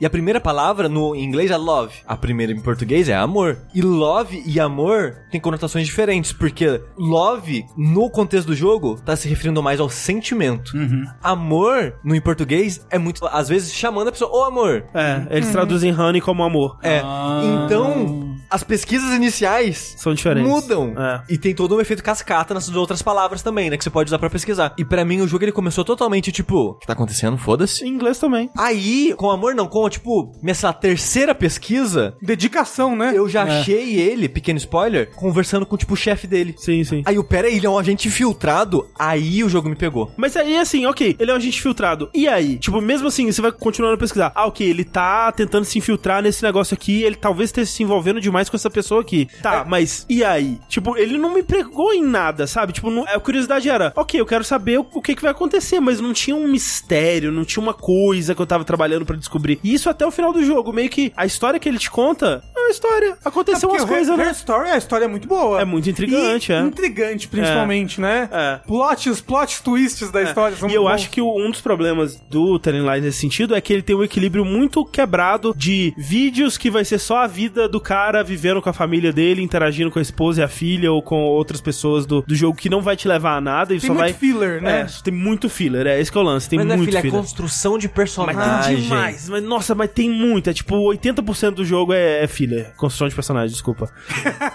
então é um jogo que ele me frustrou muito agora. Tem um outro jogo que é muito inspirado por Her Story, que eu gostei muito esse ano. Eu não sei ainda se ele vai entrar no meu top 10, por isso eu tô falando dele aqui, talvez eu fale mais sobre ele no futuro, que é o Hypnospace Outlaw. Esse é um jogo que ele segue a mesma filosofia de brincar de Google, só que hum, você é um policial da internet, basicamente. É um jogo que ele se passa todo na interface de uma internet mágica e mística que nunca aconteceu no nosso mundo. É como se a nossa internet nunca tivesse acontecido e as pessoas elas acessam o equivalente à internet quando elas dormem com um acessório tecnológico na, na testa. Então elas vão dormir e elas acessam o Hypnospace, né? Que é essa internet dos sonhos aí. Que é uma internet dos anos 90, né? É, visualmente ela é igual à internet dos anos 90. Elas são páginas que lembram muito sites de geocities dos anos 90, assim. Cara, imagina um mundo disso, onde só tem internet nos sonhos. O que é ter de gente viciada em remédio Nossa. pra dormir e dormindo o dia inteiro? Ma- Nossa. Mas, o, o jogo aborda esse tipo de coisa, é muito interessante. Porque assim, a premissa é você é esse policial da internet, então você tá sendo contratado pela empresa que criou esse dispositivo pra buscar coisas de errado que esteja acontecendo, né? Então vai desde pessoas compartilhando música pirata até pessoas usando personagens de desenho animado sem o copyright. Aí você tem que ir na página da pessoa e, e remover, né? E aí você ganha seus pontinhos lá e tal. Só que ele vai muito, muito além disso. É muito interessante porque ele, ao mesmo tempo, remete ao sentimento que a gente tem dessa internet antiga, de geocities, de fóruns antigos e tal, ao mesmo tempo que ele cria todo um universo novo. Então, assim, ele tem as suas próprias bandas e seus, os seus adolescentes edges com referências próprias e suas próprias brigas de fórum sobre coisas de fandom que as pessoas estão discutindo. E é legal como que ele vai se aprofundando, porque você vai começando fazendo essas pequenas coisinhas de hum, investigar pessoas que estão pirateando música e você vai se infiltrando na, nos profundezas desse mundo. E é muito fascinante como que eles conseguiram construir um mundo tão rico e tão interessante de ser absorvido, assim. A mecânica dele toda é parecida com o Her Story ou mesmo Telling Lies, que é eu tô acessando esse site, esse site tá falando de uma coisa que eu nunca ouvi antes, que eu não sei do que ele tá falando. Então eu vou lá no mecanismo de busca procurar sobre essa coisa e aí eu vou encontrar um site sobre o que aconteceu. Eles estão falando de um evento de música que aconteceu numa data tal. Eu vou procurar mais sobre esse evento pra saber o que aconteceu nele. O bom é que a internet, então a maioria dessas coisas tem link. É. Então você tá lendo aquilo, aí você, ah, vou clicar no link disso aqui pra eu entender mais sobre isso. Me lembra um pouco também aquela brincadeira que o pessoal faz de tentar ir de uma página da Wikipédia até uma outra aleatória através de tipo sete cliques. E aí você tem que chegar até uma página através dessas conexões, né? Então ele tem muito disso. E o mais impressionante é a história que ele conta com isso, porque você não imagina que ele vai trabalhar o tipo de coisa que ele vai trabalhar, porque você começa a entender sobre a, a história dos fundadores do Hypnospace e as filosofias deles que vão um contra o outro, né? Um é mais o cara da parte técnica, o outro é mais o cara artista, e eles estão, tipo, tá pra virar o ano 2000, né? Então, eles estão passando por aquele período de medo do bug do milênio, ao mesmo tempo que eles estão querendo profissionalizar a parada que começou como um- uma brincadeira quase, né? E agora tá se tornando algo sério e como que isso afeta a vida das pessoas, né? E as relações entre as pessoas que você vai conhecendo acessando os sites delas e, e através das suas interações também com essas pessoas. É um jogo muito, muito especial, assim. Eu, eu provavelmente vou falar dele também na parte de músicas do ano, no podcast de trilha. Olha só. Porque ele tem algumas das minhas músicas favoritas de videogames da vida, assim. Mas eu falo mais sobre isso quando chegar lá. É um jogo maravilhoso pra quem gosta desse tipo de jogo de interface, né? Onde você tá mexendo num computador dentro do seu computador. Muito se diz sobre o retorno da Capcom, né, em 2019, com- e Opa, é. Uhum. com motivo, né? Tivemos grandes jogos da Capcom em Resident Evil 2, Remake, o Devil May Cry 5 e tal. Mas eu queria falar de outro retorno glorioso que. Kojima? Vindo, vindo das origens humildes dele, que eu acho que passou um pouco despercebido, que foi o lançamento do Ace Combat 7. É, Ele é verdade, viu? Que é uma série de 95, que foi... É o do foi- cachorro? Isso, É é o o, do cachorro. cachorro.jpg. Esse mesmo. É, o cachorro, porra. Esse mesmo. Foi 2019? 19, opa. Nossa, parece que foi há 20 anos atrás esse negócio do foi co- cachorro. Ele saiu em, em janeiro de 2019. Janeiro. Janeiro, Ah, então. fodendo janeiro. É, o jogo ficou famoso por ter o cachorro.jpg, que é incrível, né? Numa das cutscenes do jogo, aparece um cachorro que é tipo uma imagem estática, assim, é, é Ah. bizarro. Mas é uma série que voltou com, com um episódio é, mainline, por assim dizer. Fazia quase 10 anos que não tinha um, um ex-combat novo, e o último que lançou... Tem o Free to Play, né? Que era uma parada Free to bizarra. É, né, né? Que saiu, mas o, o último que saiu da série principal foi em 2011, então faz Nossa. quase 10 anos. Foi aquele que tinha Kinect, umas porra assim? Não, é o Assault Horizon, que é uma merda. É. É, um jogo muito ruim. É do avião que dá, dá a mortal, dá umas pirueta doida lá. E é muito esquisito o jogo. Mas enfim, voltou esse Combat e ele é um jogo tão, tão legal, tão divertidinho. Eu sempre joguei, fui muito ruim em esse Combat, na verdade. Mas eu, nesse eu me inspirei a tentar jogar um pouco mais, assim. Ele é um jogo difícil, mas ele é muito bonito, ele é muito divertido. Você se sente perseguindo, fazendo aquelas perseguições aéreas maneiras, assim, e tal. Dá pra se desbloquear bastante coisa em termos de avião, em termos de, de armas. Tem um multiplayer que eu não me meti, não me meti no multiplayer, porque... Tem um modo VR também, né? Tem um modo VR que eu também não experimentei. É Só- difícil, né, experimentar esses É, modos é, VR. então, É. é, é difícil. O modo VR são missões separadas até, né? Nem é a mesma campanha. Ele tá, Tengu, na lista dos meus jogos que eu deveria ter dado mais atenção. Eu acho que em deveria mesmo. 2019 é um jogo que eu quero muito jogar. Porque assim, quando ele lançou, realmente ele não veio com muita fanfarra. Até quando o Sushi comentou sobre ele aqui, falou: é legal, né? Mas, né? É isso aqui. As pessoas estavam criticando a história, não? É, assim, eu acho ela Ah, insuportável. É, então, depois no final do ano eu vi muita gente comentando sobre o jogo, sobre a variedade das missões, né? Como Sim. Hum. elas são interessantes de tipo, fazer coisas diferentes. E muita gente elogiando também a história, a construção de mundo, porque meio que não é no nosso mundo, né? É uma É. coisa única que eles criam É, é ali. porque no Ace Combat meio que tem dois tipos de ambientação. Uma que é no nosso mundo e a outra que eles chamam de Strange Real, uma coisa assim, o nome, que é uma versão fictícia do nosso mundo. E o 7 é nesse, nesse Strange Real e tal. É, é meio que um Disco Elysium, assim, também. mais ou menos, É, mais ou tipo menos. isso. É difícil vender ele pra quem já não tem um interesse prévio por joguinho de avião, assim. É. Essa parte eu acho a, a mais legal, assim, porque a variedade de missões é uma parada que me surpreendeu muito, assim. sim. Tem aquela missão que é clássica de coisa de anime, que é você vai encontrar o vilão que é impossível de ser derrotado. Aham, Uhum. aham. Aquela missão é muito legal. E você tem que fugir, sabe? Sim, sim. Tempestade, a maneira que o vento afeta a sua nave, e como tem essas paradas, tipo, a, a briga de caça na tempestade, você não Uhum. É, consegue enxergar Você o entrar cara. nas nuvens, né? Fica tudo meio, meio escuro Sim, e tal. embaçadinho e É. tal. Cara, a tempestade nesse jogo é algo maravilhoso e aterrorizante. Sim. A estrutura das missões me surpreendeu. É muito mais variado do que eu achei que poderia ser. Uhum. Mas o negócio é, a história tem muita coisa. Tipo, entre cada missão é muita cutscene. É, muita E falhinha. é uns infodump, mu- assim, né? É, É tipo, Me- Metal Gear 4. não. Não é tão, tão me- nesse nível. Porque o Metal Gear é legal. Pois então, é legal se você tá interessado. Porque, eu lembro de ter jogado Metal Gear Solid 3 quando eu não estava interessado e achei insuportável. Eu acho que o lance do Base Combat é, talvez ele faça um mau trabalho de te deixar interessado, né? E aí talvez parte do esforço inicial tem que partir de você. Mas talvez é só um tipo de história que não é pra mim. Por exemplo, Metal Gear eu acho mais legal porque é engraçado, sabe? O Metal Gear ele. É sim, é ao mesmo, divertido, é, ao mesmo tempo que ele tem coisa séria, ele não se leva tão a sério. Então ele tem piadinha, tem sapeido e cocô. Macaco que e, fuma. e maca- Então, ele. ele Se o cachorro cagasse, o cachorro JPEG cagasse, seria. Tinha teria que cagar um JPEG, assim, puk. É. O negócio desse comedy é que ele se leva muito a sério. E a história das guerras do país e da política. E pra quem se interessa pra isso, deve ser maravilhoso. É, certamente não é tão ruim pra quem já tem o background da série, É. que tem acompanhado os outros capítulos dessa mesma história e tal, porque tudo se ambienta na mesma cronologia desse mundo, né? Agora, uma coisa que eu sempre ouvi as pessoas elogiando sobre a série Ace Combat, a trilha é boa? É ótima, é, muito boa. É, eu provavelmente vou falar dela no podcast de Que trilhas, trilha, é assim. avião.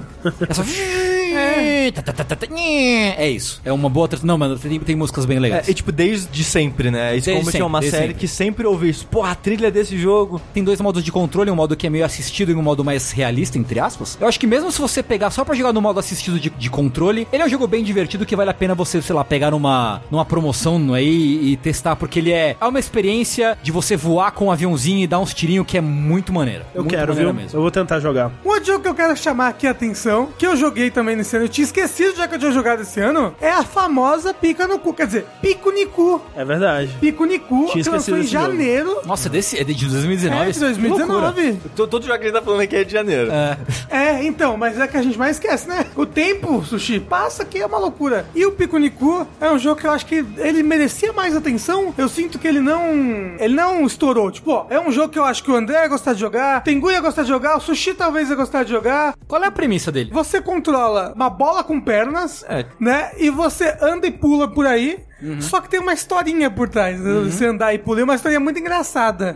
Com a crítica social foda. Com desmatamento e... so- Capitalismo. Hum. e rebeldes secretos, esse tipo de coisa. Só que ele, ele é muito bobo. Tudo dele é muito bobo. Tipo, os gosto de passarinhos. jogo bobo. Você fala com o passarinho, sabe? O passarinho fala, pio, pio. Aí o outro passarinho fala errado. Eita, caralho, era pio. Aham. Entendeu? Ele, ele é tipo assim, Hum. ele é muito bobo. E o, o mais legal nele, eu acho que quem jogou foi atraído por isso, é o visual dele, né? Ele tem um visual como se ele tivesse sido uma colagem infantil, assim. Quase como se fosse um, um patapom, um... É, porque ele é bem chapado e coisa sólida, assim, É, com contorno. o chapado cor sólido também. Ele, ele é chapada. bonitinho, ele é bem bonitinho. É. O negócio é que é um, é um jogo de personalidade. É. É um jogo que você vai achar bonitinho, você vai achar engraçadinho.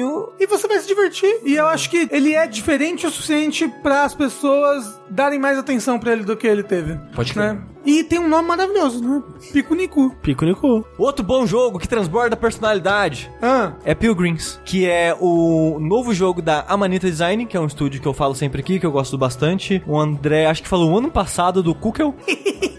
e Cookie é bom, André? É bem bom. Ninguém quer dar, né?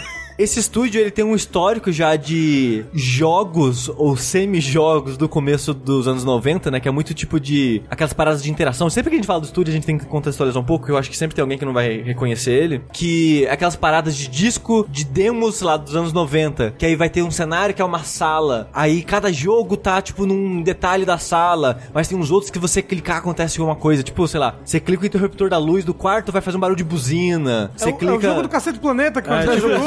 É, total. Você clica no sofá, aí a almofada começa a pegar fogo, chega o caminhão de bobeira, apaga. É, é- é tipo isso. Então, esse estúdio, ele tem essa herança. Ele desde sempre tem essa parada, tipo, de coisinhas engraçadinhas vão acontecer se você interagir com, com o mundo, né? E o Kukel é um jogo que é basicamente isso, né? Sim. Ele é um jogo que ele é uma tela fixa, tem uma situação, resolve aquela situação que é meio que um puzzlezinho vai pra próxima. Só que entre você resolver o puzzle e ir pra próxima, tem várias opções erradas que estão lá pra ser uma interação engraçadinha com esse mundo. O Botanicula, que é um outro jogo desse estúdio, também segue bem essa filosofia. Esse estúdio, no geral, ele faz muito point and click. E alguns jogos eles estão fazendo o que é um point and click bem leve, assim, que ele não tem muita exploração, não tem muito puzzle complexo. É muito tipo, olha, uma coisinha simplesinha, rapidinho aqui, faz na tentativa e erro mesmo você faz, mas foi divertido a tentativa e erro porque você deu umas risadinhas nas falhas. E o Pilgrims, ele é meio que isso, ele é um point and click bem simplificado através de cartas. Você é um carinha que no começo do jogo você tá num bar jogando poker com várias pessoas, tipo com um pistoleiro, com um demônio, com uma senhorinha, com um morador de rua, e vocês lá fazem aposta e você perdeu todo o seu dinheiro. E Oh, o- não. e o começo do jogo é você meio que tentando recuperar seu dinheiro. E você começa o jogo saindo de uma barraquinha. Então você tem um cenário fixo ali, você não anda naquele cenário. E você pode interagir em algumas coisas. Você vai passando o mouse assim, você vê em que você pode interagir. Normalmente são coisas bem óbvias, tipo a barraca. Ele faz uma parada tipo o Water Wilds. Que o Water Wilds, ele, como tem um, meio que um sistema solar inteiro pra você interagir, as coisas que você pode interagir são bem óbvias, são as mais chamativas do mundo. Esse jogo faz a mesma coisa. Os cenários vão ser simples e as coisas que você interage normalmente são as coisas de atenção. É, é bem intuitivo, assim, o jogo. Então você clica na barraquinha, ele entra, aí tem a animaçãozinha dele entrando, mexendo nas coisas, jogando coisa pra fora e tal. Aí sai com uma moeda. Quando você sai daquele cenário, aparece meio que um world mapzinho, tipo, sei lá, Final Fantasy antigo e tal. E você pode clicar em locais desse mapinha pra ir pra eles. Aí você vai na plantação, aí você colhe batata, aí você vai num outro lugar, aí tem um outro NPCzinho, aí ele pede uma coisa pra você. Ah, tá, beleza, eu preciso fazer alguma coisa pra esse NPC. Aí você vai pra uma hora. Então, tipo, ele é meio que esse point and click que vai de tela fixa em tela fixa, onde você vai encontrando NPCs que meio que vão pedindo coisas pra você, e o jogo se dá por essas cartas que você tem. Então você tem, sei lá, a carta da batata. Aí você joga e dá a batata pra pessoa, ela, não, não quero batata, sai daqui, joga a batata em você de volta. Aí você ganha a carta da batata. Ele é um jogo curtíssimo, tipo uma hora e meia, duas horas no máximo você termina ele, mas é muito divertido, porque conforme você vai fazendo as coisas dos NPCs, eles vão entrando na sua parte. E cada NPC interage com aquele objeto, com aquele seu deckzinho, de uma maneira diferente. diferente, num lugar diferente. Então parte da graça do jogo é isso, e os puzzles têm soluções diferentes. Hum. Até quando você termina, ele mostra meio que 50 cartas virado pra baixo numa coluna, assim, e ele revela as- as coisas que você fez e pensa, nossa, tem tudo essas soluções Sei. que eu não achei. E tipo, eu fui ver, por exemplo, tem um dragão em algum momento do jogo. Eu fiz uma solução, tem tipo mais quatro soluções, eu acho, pra como lidar com ele, sabe? Dá vontade de rejogar ele e tentar resolver diferente essas coisas, porque você meio que tropeça nas soluções, na tentativa e erro, e rejogando você pensa, beleza, eu já fiz isso. Vamos focar melhor o que, que eu poderia fazer aqui, além do que eu já fiz. Mas eu consigo ter um resultado diferente? com isso? Consegue, as soluções são diferentes com resultados diferentes. Não, mas digo um Ah, final não. diferente, alguma coisa assim. Eu acho que tem tipo uns dois, três finais diferentes. Ah, então é eu, a- legal de rejogar, então. Eu acho. Mas a parada é, o jogo não é sobre o final, Rafa. O jogo é sobre a aquele. jornada. É aquele momentozinho, é a piadinha que você vai ver. Ah, entendi. Porque até mesmo a solução é meio que uma piadinha engraçada. Uhum. Porque, tipo, eu peguei um objeto, eu nem lembro mais o que foi, era uma vassoura, talvez, e coloquei na boca do dragão. Ai, ufa. Aí ele ficou com a boca travada, presa, Ah. tipo, sei lá, a- desenho faz com jacaré. Uhum. Sim, sim. Aí eu joguei algo na boca do jacaré, aí ele Dragão. engasgou com, a- é, com, com o dragão. aí essa, aquilo fez ele engasgar e ele desmaiou. Sei. Uhum. E eu passei por ele, sabe? E tem Você acha isso engraçado, Sushi? Essa Crueldade tortura, é animal. Essa crueldade animal. Você joga Monster Hunter, Rafa, você não pode falar nada. É verdade, é verdade. Olha. Exposes. É, a velha, ela foi expulsa da casa dela porque ela saiu pra fazer alguma coisa, alguém entrou e tragou ela pra fora. É tipo, como é que eu faço pra abrir a porta, tirar a pessoa lá de dentro e a, e a moça voltar pra dentro da casa dela e trancar a outra pessoa pra fora, sabe? Tem, sabe, umas três soluções pra isso também. Então, tipo, ele é um jogo bem simples, mas muito carismático e muito divertido nas interações, nas coisas que você vai fazer. A Maneta Design, ela sempre faz uns, uns designs de personagem, de mundo que eu acho muito carismático, eu gosto bastante. É, eu não vi nem a cara desse jogo, mas assim, o Kukel, é, o que ele me lembra muito na lógica do mundo e da, do senso de humor, e mesmo é, em parte da estética, apesar de que a estética dele é bem viajadona, assim, me lembra muito Looney Tunes, assim, tipo, aqueles desenhos antigos e tal, e, tipo, como que as coisas operam, né? A lógica de Looney Tunes ali. Pelo que você tá falando, tem um pouco disso também. E parece ser também, assim como o Kukel era, um jogo muito bom pra você apresentar pra uma criança, por sim, exemplo. Sim, total. Ele é um pouco mais aprofundado do que o Cookie, porque o Cookie meio que não tem item, né? Aham. Você vai clicando e as coisas vão acontecendo. Então, é pra criança que tá crescendo. Ela jogou o Kukel e agora. É. Aqueceu. E até quando eu falei no Vertigo, eu falei isso, né? Que ele é um ótimo jogo pra crianças. E vários, alguns ouvintes falaram, tipo, eu joguei com meu filho, meu filho adorou. E eu acho que o Pilgrims, ele é meio que o próximo passo. Sei. Hum. Ele é quase o mesmo conceito, só que em vez de fases, as telas são áreas que você pode ir e voltar, e agora você tem item. Mas são poucos itens, e meio que tipo, eu usei um item e gastei ele. Você pode voltar naquela tela que você pegou ele e pegar de novo. E pelo que você tá falando, parece ser um jogo que ele leva em consideração uma boa gama de coisas que você pode fazer com esses itens. Não é que nem, É. tipo, Monkey Island, tipo, você tem a galinha com a polia no meio e vai ter um lugar É, onde você vai poder usar a galinha com a polia no meio. Não tem isso. E, e você... parece também que ele não te pune muito por, por Não, tentativa e erro e Tio, tal. essa que é a parada, quando você erra, às vezes é engraçado, às vezes é mais legal errado que É, dar certo, sabe? crer. Então, tipo, ele é um jogo que é divertido tá nele, seja você acertando, seja você errando. E ele também tem pra celular, que é uma mídia legal. que crianças hoje em dia entendem melhor que o computador, eu acho, sabe? Porque às vezes já cresceu com um tabletzinho, já cresceu com o celular na mão. Às vezes não, com certeza. É. Então, a tela de toque, de você clicar e arrastar pra usar as coisas, é intuitivo pra criança, mais do que às vezes, sei lá, sentar no computador e usar o mouse. Pilgrims, um jogo que tá tipo 10 reais, sei lá, é- é bem baratinho no Steam. Se você tem coisas da Apple, que ele só tá em OS pra celular, eu acho, ele tá no Apple Arcade. Recomendo muito, é bem divertidinho, é bem legalzinho. Descascando legumes. Pilgrims. Isso. Falando de jogos curtinhos, eu tenho que falar aqui de um jogo que eu só fui jogar agora no nosso período de recesso, que é um jogo sobre uma curta caminhada. É um jogo chamado A Short Hike. Que... Ah, o do pinguinzinho. É talvez o primeiro jogo que eu vejo tendo influências muito diretas de Breath of the Wild em suas mecânicas, assim.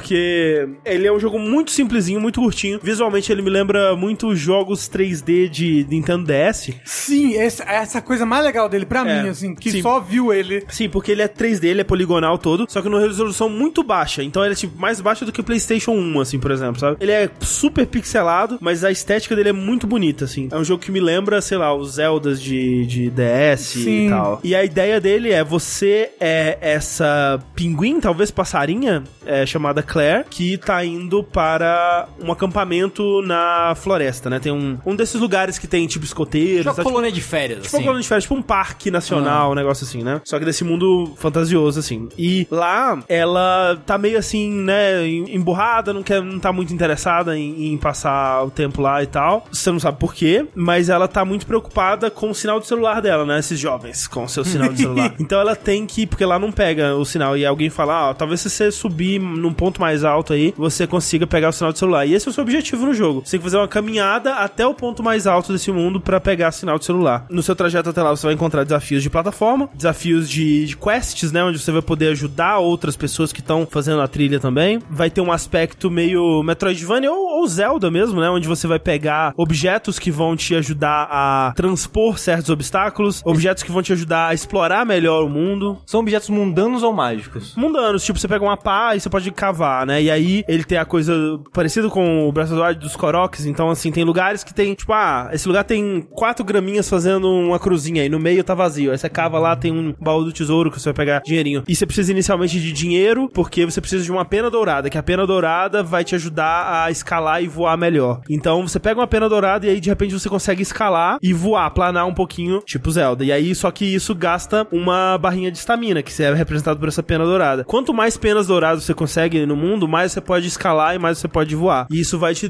liberando acesso a lugares mais altos e difíceis de acessar. E ele, você falou que ele é curtinho. É, se você fizer o caminho direto, você consegue terminar em tipo uma hora, uma hora e meia. Se você quiser fazer tudo, você consegue perder um- umas três, quatro horas ali. E é maneiro de explorar. É muito gostoso, tipo, é surpreendentemente gostoso de controlar a Claire. Tipo, a visão ela é mais de cima, assim, ela é quase isométrico. E então, assim, às vezes é difícil saber pra onde você tá indo exatamente, assim, né? Porque a a câmera tá. é você não gira, né? Você tem um controlezinho pequeno sobre a câmera, mas não é muito. Então, às vezes, dificulta um pouco você ver pra onde você tá indo, mas é de boa, geralmente. Ele é bem tranquilo, né? Ele não te pune muito nem nada. E aí, sei lá, você tá andando e você encontra alguém que tá numa trilha fazer, treinando pra maratona. Aí ela fala, ah, eu perdi minha bandana da sorte. Aí você vai procurar a bandana da sorte. Aí você encontra uma pessoa que tá usando a bandana dela. E você fala qual é a pessoa e fala, não, essa é a minha bandana. Mas tudo bem, eu dou pra ela porque ela vai achar que é a bandana da sorte. E na verdade, o poder estava nela o tempo todo. E ela vai descobrir que o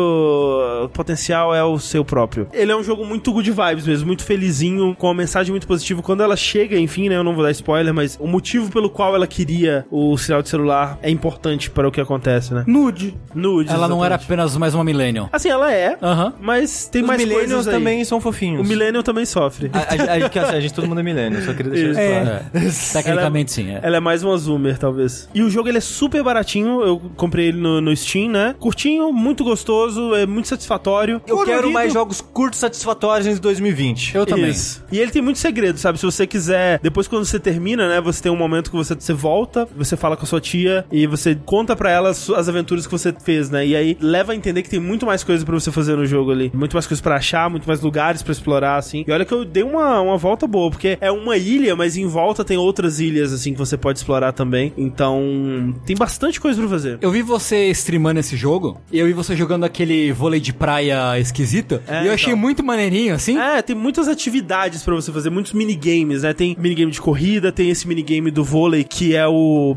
Beat Stick Volleyball, um negócio É assim que que você é. tem que bater com, com uma grave, um É que é graveto tipo na vôlei, bola. só que você bate com um graveto na bola, assim. E aí a, a ideia é que não é pra marcar ponto no adversário, é vocês dois juntos fazendo a bola ficar no ar o mais tempo possível, porque Uou. é tudo muito, muito, é muito gostosinho, ele é um jogo muito confortável, Hum. muito pra cima. Eu tinha um jogo assim, É. era balão de festa, assim. Você pegava o balão de festa e não pode deixar cair no chão. É isso aí. Porque senão é uma bomba que vai destruir o mundo, se cair no chão. o balão de festa. e aí, então todo mundo tem que se ajudar, entendeu? Porque se Isso. cair, destrói o mundo. É tipo isso, só que sem a parte da bomba. Aí o Rafa deixou cair. É, Logo o acabou. mundo tá acabando. Estamos todos mortos. A Short Hike é um- eu recomendo bastante. E é um jogo que eu acabei ouvindo falar mais sobre ele no final do ano, quando as pessoas estavam fazendo suas listas, né? Naquelas listas de convidados do Giant Bomb apareceu algumas vezes e eu realmente não tinha ouvido falar dele ao longo do ano. Não, E é- ele é de quando? Ele é de que mês? Ele é mais pro final, tipo agosto, talvez, uma Hum. coisa assim. Eu tava com a impressão de que ele lançou em dezembro, assim, por isso Não, que. não. Eu ouvi falar dele, cheguei a ver trailer, vídeos e Aham, coisa assim, aham. mas só não, tipo, sei lá. Tinha tanta coisa no mundo. É,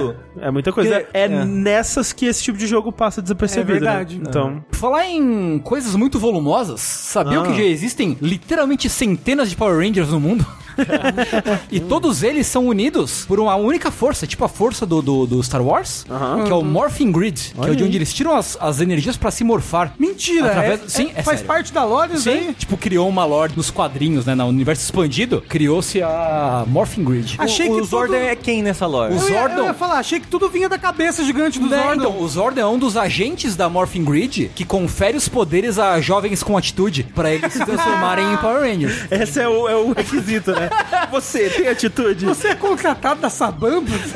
Parece um piar da Sabam falando aqui. Pois é, o Zordon fala que vocês são adolescentes com atitude na primeira temporada do Ele Power fala Rangers. especificamente Sim, Sim. Mas enfim, fato é que em 2019 saiu um jogo de luta dos Power Rangers. Pra quem se lembra bem, no Super Nintendo já tinha jogos de, um jogo de luta Sim, do Power sim, Rangers. era bem legal. Que era muito legal. Era bem legal. Que você jogava com os robôs gigantes. É, E tinha aí- um, um robô gigante que era um batom. Gente, ele era um batom, Na verdade, era um dos monstros É um gigantes. monstro, era um Isso, monstro. Robô gigante, não, né, gente? Com os Os mega... Zords. É, Com os Zords. pelo amor de Deus. Megazords, no caso, porque já É. transformaram. Não, não, o Megazord, ele é o principal. Zord, é, o, o o Megazord. conceito de robô gigante no mundo de Power Rangers, ele é um Zord. Ok. É um ok, Zord. ok. Muito importante refrisar essas coisas. O piar da Saban aqui. É, Não, não enfureça sabão, É, por favor. o seu Saban me paga muito bem pra falar bem dessas coisas. Eu só queria dizer que tem um Shogun Zord lá, eu acho maravilhoso, que eu nem sabia dele. Ele é mó legal. Ah, Tem o Dragonzord, o Ah, no Tiger Dragon Zord é Zord. pururu, tururu. É, isso aí todo mundo sabe. Me veio memórias aqui, meu Deus do céu. Sabe essa barulhinho? Pam, tam, tam, Que é, é- tam. é uma flauta faca, né? É muito É uma louco. flauta faca. Então, no meu colegial, a gente tinha uma brincadeira que era tipo assim: Segura a flauta, senão o mundo acaba. não, a gente se escondia atrás de um lugar e aí a pessoa fingia que tocava a flauta. Tá, tá, tá, tá, tá. E a gente saía de trás do lugar. E tem um Animal. vídeo maravilhoso de eu fazendo isso aí também. Por favor, né, caralho. gente, no link dos posts aí, Não, pode... não vai ter, eu não vou achar. Procura lá, Rafael Kina Dragonzord, vai, vai achar. No Super Nintendo, esse jogo de luta dos Power Rangers ele é baseado no jogo de luta de Gundam Wing. Olha só. Ah, olha que é aí. um jogo que só saiu no Japão. E é um jogo muito bom. Fica aí a, o- a trivia pra quem quiser experimentar. Teve muito jogo de Power Ranger, né? Teve bastante jogo de Power Rangers. É. Mas esse ano saiu um jogo de luta de Power Rangers, feito por uma empresa muito pequena chamada N-Way. E chamaram uma galera que era pro player, né? Jogadores famosos de Marvel vs Capcom 3 pra fazer Olha esse aí. jogo. E ele é um jogo de luta com assists, né? Com troca de personagens durante a, a batalha, né? Troca e também chama aquela coisa, né? Chama, dá um ataquezinho e ele vai Sim, embora, sim. né? O Striker. É O Striker, né? Muito bem, muito obrigado pela referência de King Sim, of Fighters, sim. André. Mas ele é um jogo muito simples, porque ele é um jogo que, sim, é de quatro botões, se não me falha a memória. Gol- Frente, golpe trás, pula e agacha. isso. É puro tiro bomba, igual Metal Slug. É, que tem tipo golpe fraco, médio, forte e um botão especial que você combina com direções, né? Especial neutro é uma coisa, pra frente é uma coisa, pra cima é uma Ah, coisa. ele não tem execução Hadouken. Não tem Hadouken, comando de Hadouken, de Sei, Hadouken e tal. sei. Então ele Tipo é bem Smash. simples. Tipo Smash. Mas mesmo assim, ele é um jogo muito profundo e complexo, muito pela mecânica de strikers e trocar de personagem no meio, né? Porque você pode, no meio de um combo, chamar um cara pra dar um ataque, ou trocar o personagem no meio do combo e continuar contra o personagem. Mas e- ele é tipo assim, Tekken, que você roda? Não, ele é 2D. Ou ele é Tipo um plano 2D. É, ele, sabe? é, ele é poligonal, mas um plano 2D. Isso, né? isso, isso, Ok. isso. Tem muito personagem, né? Tem bastante personagem. Você diria que eles cobrem bem a gama de disponíveis, Tem- assim? É da- crossover ou, ou é de um né? Isso. Power Ranger específico? Então, é porque ele pega a história Shattered Grid, que é uma história do quadrinho em que o Tommy de outro universo, o Ranger Verde, alguém vai me xingar que eu tô falando errado a história, mas existe o Lord Dracon, que ele é o Ranger Verde mais. Ele mata a Rita Repulsa e rouba os poderes dela. Caralho. Caralho, a Rita Repulsa. E aí ele começa a andar pelos universos matando e roubando os poderes de todos os Rangers. Porque ele é um Tommy que perdeu a esperança na humanidade em um dos universos. Para. Eu, eu gosto disso porque o Power Ranger que a gente tem como a primeira temporada, que é da Rita Repulsa, não é o primeiro desse tipo no Japão. Não é o primeiro Super Sentai? você Uhum. É, não, diz? não, Não, não, é. Ah, sim. Mas ele ainda é muito lembrado no mundo inteiro, tipo, como um carinho, assim, de certa forma. É a saga que eu mais gosto, até o Zordon, assim. Rita- Alameda Ah, dos Anjos. É, a Rita repulsa o Zordon, tipo, o Tommy sendo o Ranger Verde, depois o Ranger Branco. Como é que é o nome do mais forte de todos? que é o chefe da Rita O Repulsa. Zordon. Ah, é o Zordon Lord Lord Zed. Zed. É, eu confundi, Lord desculpa. Zed. Eu queria falar Zed e eu falei Zordon, porque o cetrozinho de Z dele. É. Mas ainda é importante, né, pra lore de Power Ranger Sim, no sim, geral, sim, esse sim. pedaço. Mas eu Super. acho, só acho curioso isso, que tipo, é a primeira americana, mas não é a primeira japonesa, mas ainda assim ela ainda é muito importante e ícone, assim. Mas, Sim. mas então, então é um jogo ocidental. Ocidental. Porque realmente Power Rangers não existe Não, não como Né? conceito, como assim. conceito no Japão. né? É. É que no Japão é muito mais isolado, né? Tipo, é um filme por ano que junta duas equipes. Uhum. Ou, sei lá, o especial de 30 anos de Sentai, que aparece todos os vermelhos de toda a história. Nos Estados Unidos, né, criou-se que Power Rangers é uma coisa contínua. Uma franquia, É uma né? franquia mais, com- mais contínua, né? Narrativamente contínua. E o Power Rangers Battle for the Grid, que é esse jogo, ele foi desenvolvido com o orçamento de dois pacotes de bolacha Maria. Uhum. então ele é meio feio, meio tosco. Na primeira versão, os bonecos não tinham quase voz, assim. Eles nem faziam, tipo, de- não tinha nem tipo. "Ah, ah, ah", "Ugh", não tinha nem isso, assim, era o jogo silencioso. Mas ele foi ganhando updates e, e ajustes e conteúdo com, com o tempo, e hoje ele é um jogo muito legal. Tem muito conteúdo, tem muito personagem, deixaram a mecânica mais interessante, e ele é um jogo com muita criatividade pra quem gosta de jogo de luta. Só de explorar muito os sistemas e expressar a sua identidade através do, do gameplay. Ele é um jogo que é, tá barato também no Steam, e é um jogo de luta muito honesto, sabe? É isso que eu ouvi dizer isso por pessoas que entendem muito mais de jogo de luta do que eu, assim, e estão na cena né, da, da FGC, assim, é que é surpreendente o quanto ele é honesto, assim. Uhum. Ele, é super honesto. E é isso, assim, é um jogo que acabou passando meio despercebido porque ele é meio tosco, né? Ele, ele não tem muito valor de produção, mas ele tem, assim, bastante personagem com gameplays variados entre eles. Tem um modo história bem legalzinho, né? Que reconta a história do, dessa saga do quadrinho. Tem Então, um bom netcode, Ele tem um netcode bem decente. que, né, certos outros jogos aí tá estão precisando. Pois é. Tem pra PC, Play 4, Xbox e Switch também. né? Então, assim, como ele é um jogo que não, não pede muito de hardware, até no Switch ele joga razoavelmente bem. E esse, e, e esse negócio dos especiais, acho que atrai mais pra você jogar É. com todo mundo aí. Ele é bem acessível. Chama o primo. né? Então fica a recomendação. Acho que é um jogo que merecia mais amor, assim. Sabe o que eu acho que merecia também um pouco mais de amorzinho, Tengu? Hum. Um jogo. É o Unruly Heroes. Você já viu ele, Tengu? Eu Maru? vi ele, eu sei que ele é sobre o, a Jornada ao Oeste. Baseado Sim, na a- Jornada a- ao Oeste. Assim como 90% dos jogos a gente descobre, né? Sim. São, em algum momento o jogo foi baseado na Jornada do É. Sim. Oeste. E ele é como se fosse, em visual, um Rayman, os novos, né? Rayman Legends, Rayman Uhum. Origins. Origins. Só que mais lento, né? Ele é menos de correr e tudo mais. E uma, uma pegada pouco mais trine, quase. Hum. Ele não é de puzzle, mas ele, ele tem um ritmo de andar mais lento. Ele tem umas partes que para pra você fazer uns combates. E ele tem muito no negócio de que você tem quatro personagens, sendo esses personagens baseados na jornada pro oeste. Um macaco, Um porco. um porco, uma monja E o capa. e um bombadão. O lembro dele. famoso jogo... Ah, os quatro arquétipos. É, os quatro cavaleiros do apocalipse. A monja, o macaco, o porco e o Hum. Kleber Bambam. Isso, e o Kleber Bambam. E aí, cada um deles, além de terem combos, né, do combate diferente, eles têm alguma habilidade pra interagir com um mundo diferente. Então, tipo, ai, aqui eu preciso do porco para voar com ele e passar por tal coisa, entendeu? Porque ele incha e vira um balãozão, e aí com ele você pode passar. Quando você tá jogando no single player, você fica alternando os personagens com os gatilhos, né? Mas você pode alternar os personagens. Então, tipo, quando chega num lugar, você vai lá e ah, alterna pro porco, usa a habilidade dele, passa voando num lugar e acabou. Quando você tá jogando multiplayer, aí fica mais legal. Porque aí uma pessoa vira o porco e as outras sobem em cima dele. Ele vira um balão, as pessoas sobem em cima dele e você pega carona, assim, com ele. E é desse jeito que vai se fazendo os puzzles do jogo. E ele é um jogo que a história é bem bosta. Tipo, a história é o mal! E quatro heróis surgiram aqui pra vencer o mal. É basicamente isso a história. Mas ele é bonito pra um jogo que não é um jogo, tipo, de AAA, assim, sabe? Ele, ele impressiona visualmente. Até por parecer Rayman, assim, parecer um, um desenho animado se movendo aí na sua tela do seu videogame. Ele é bem Rayman mesmo. É. tipo, um Rayman...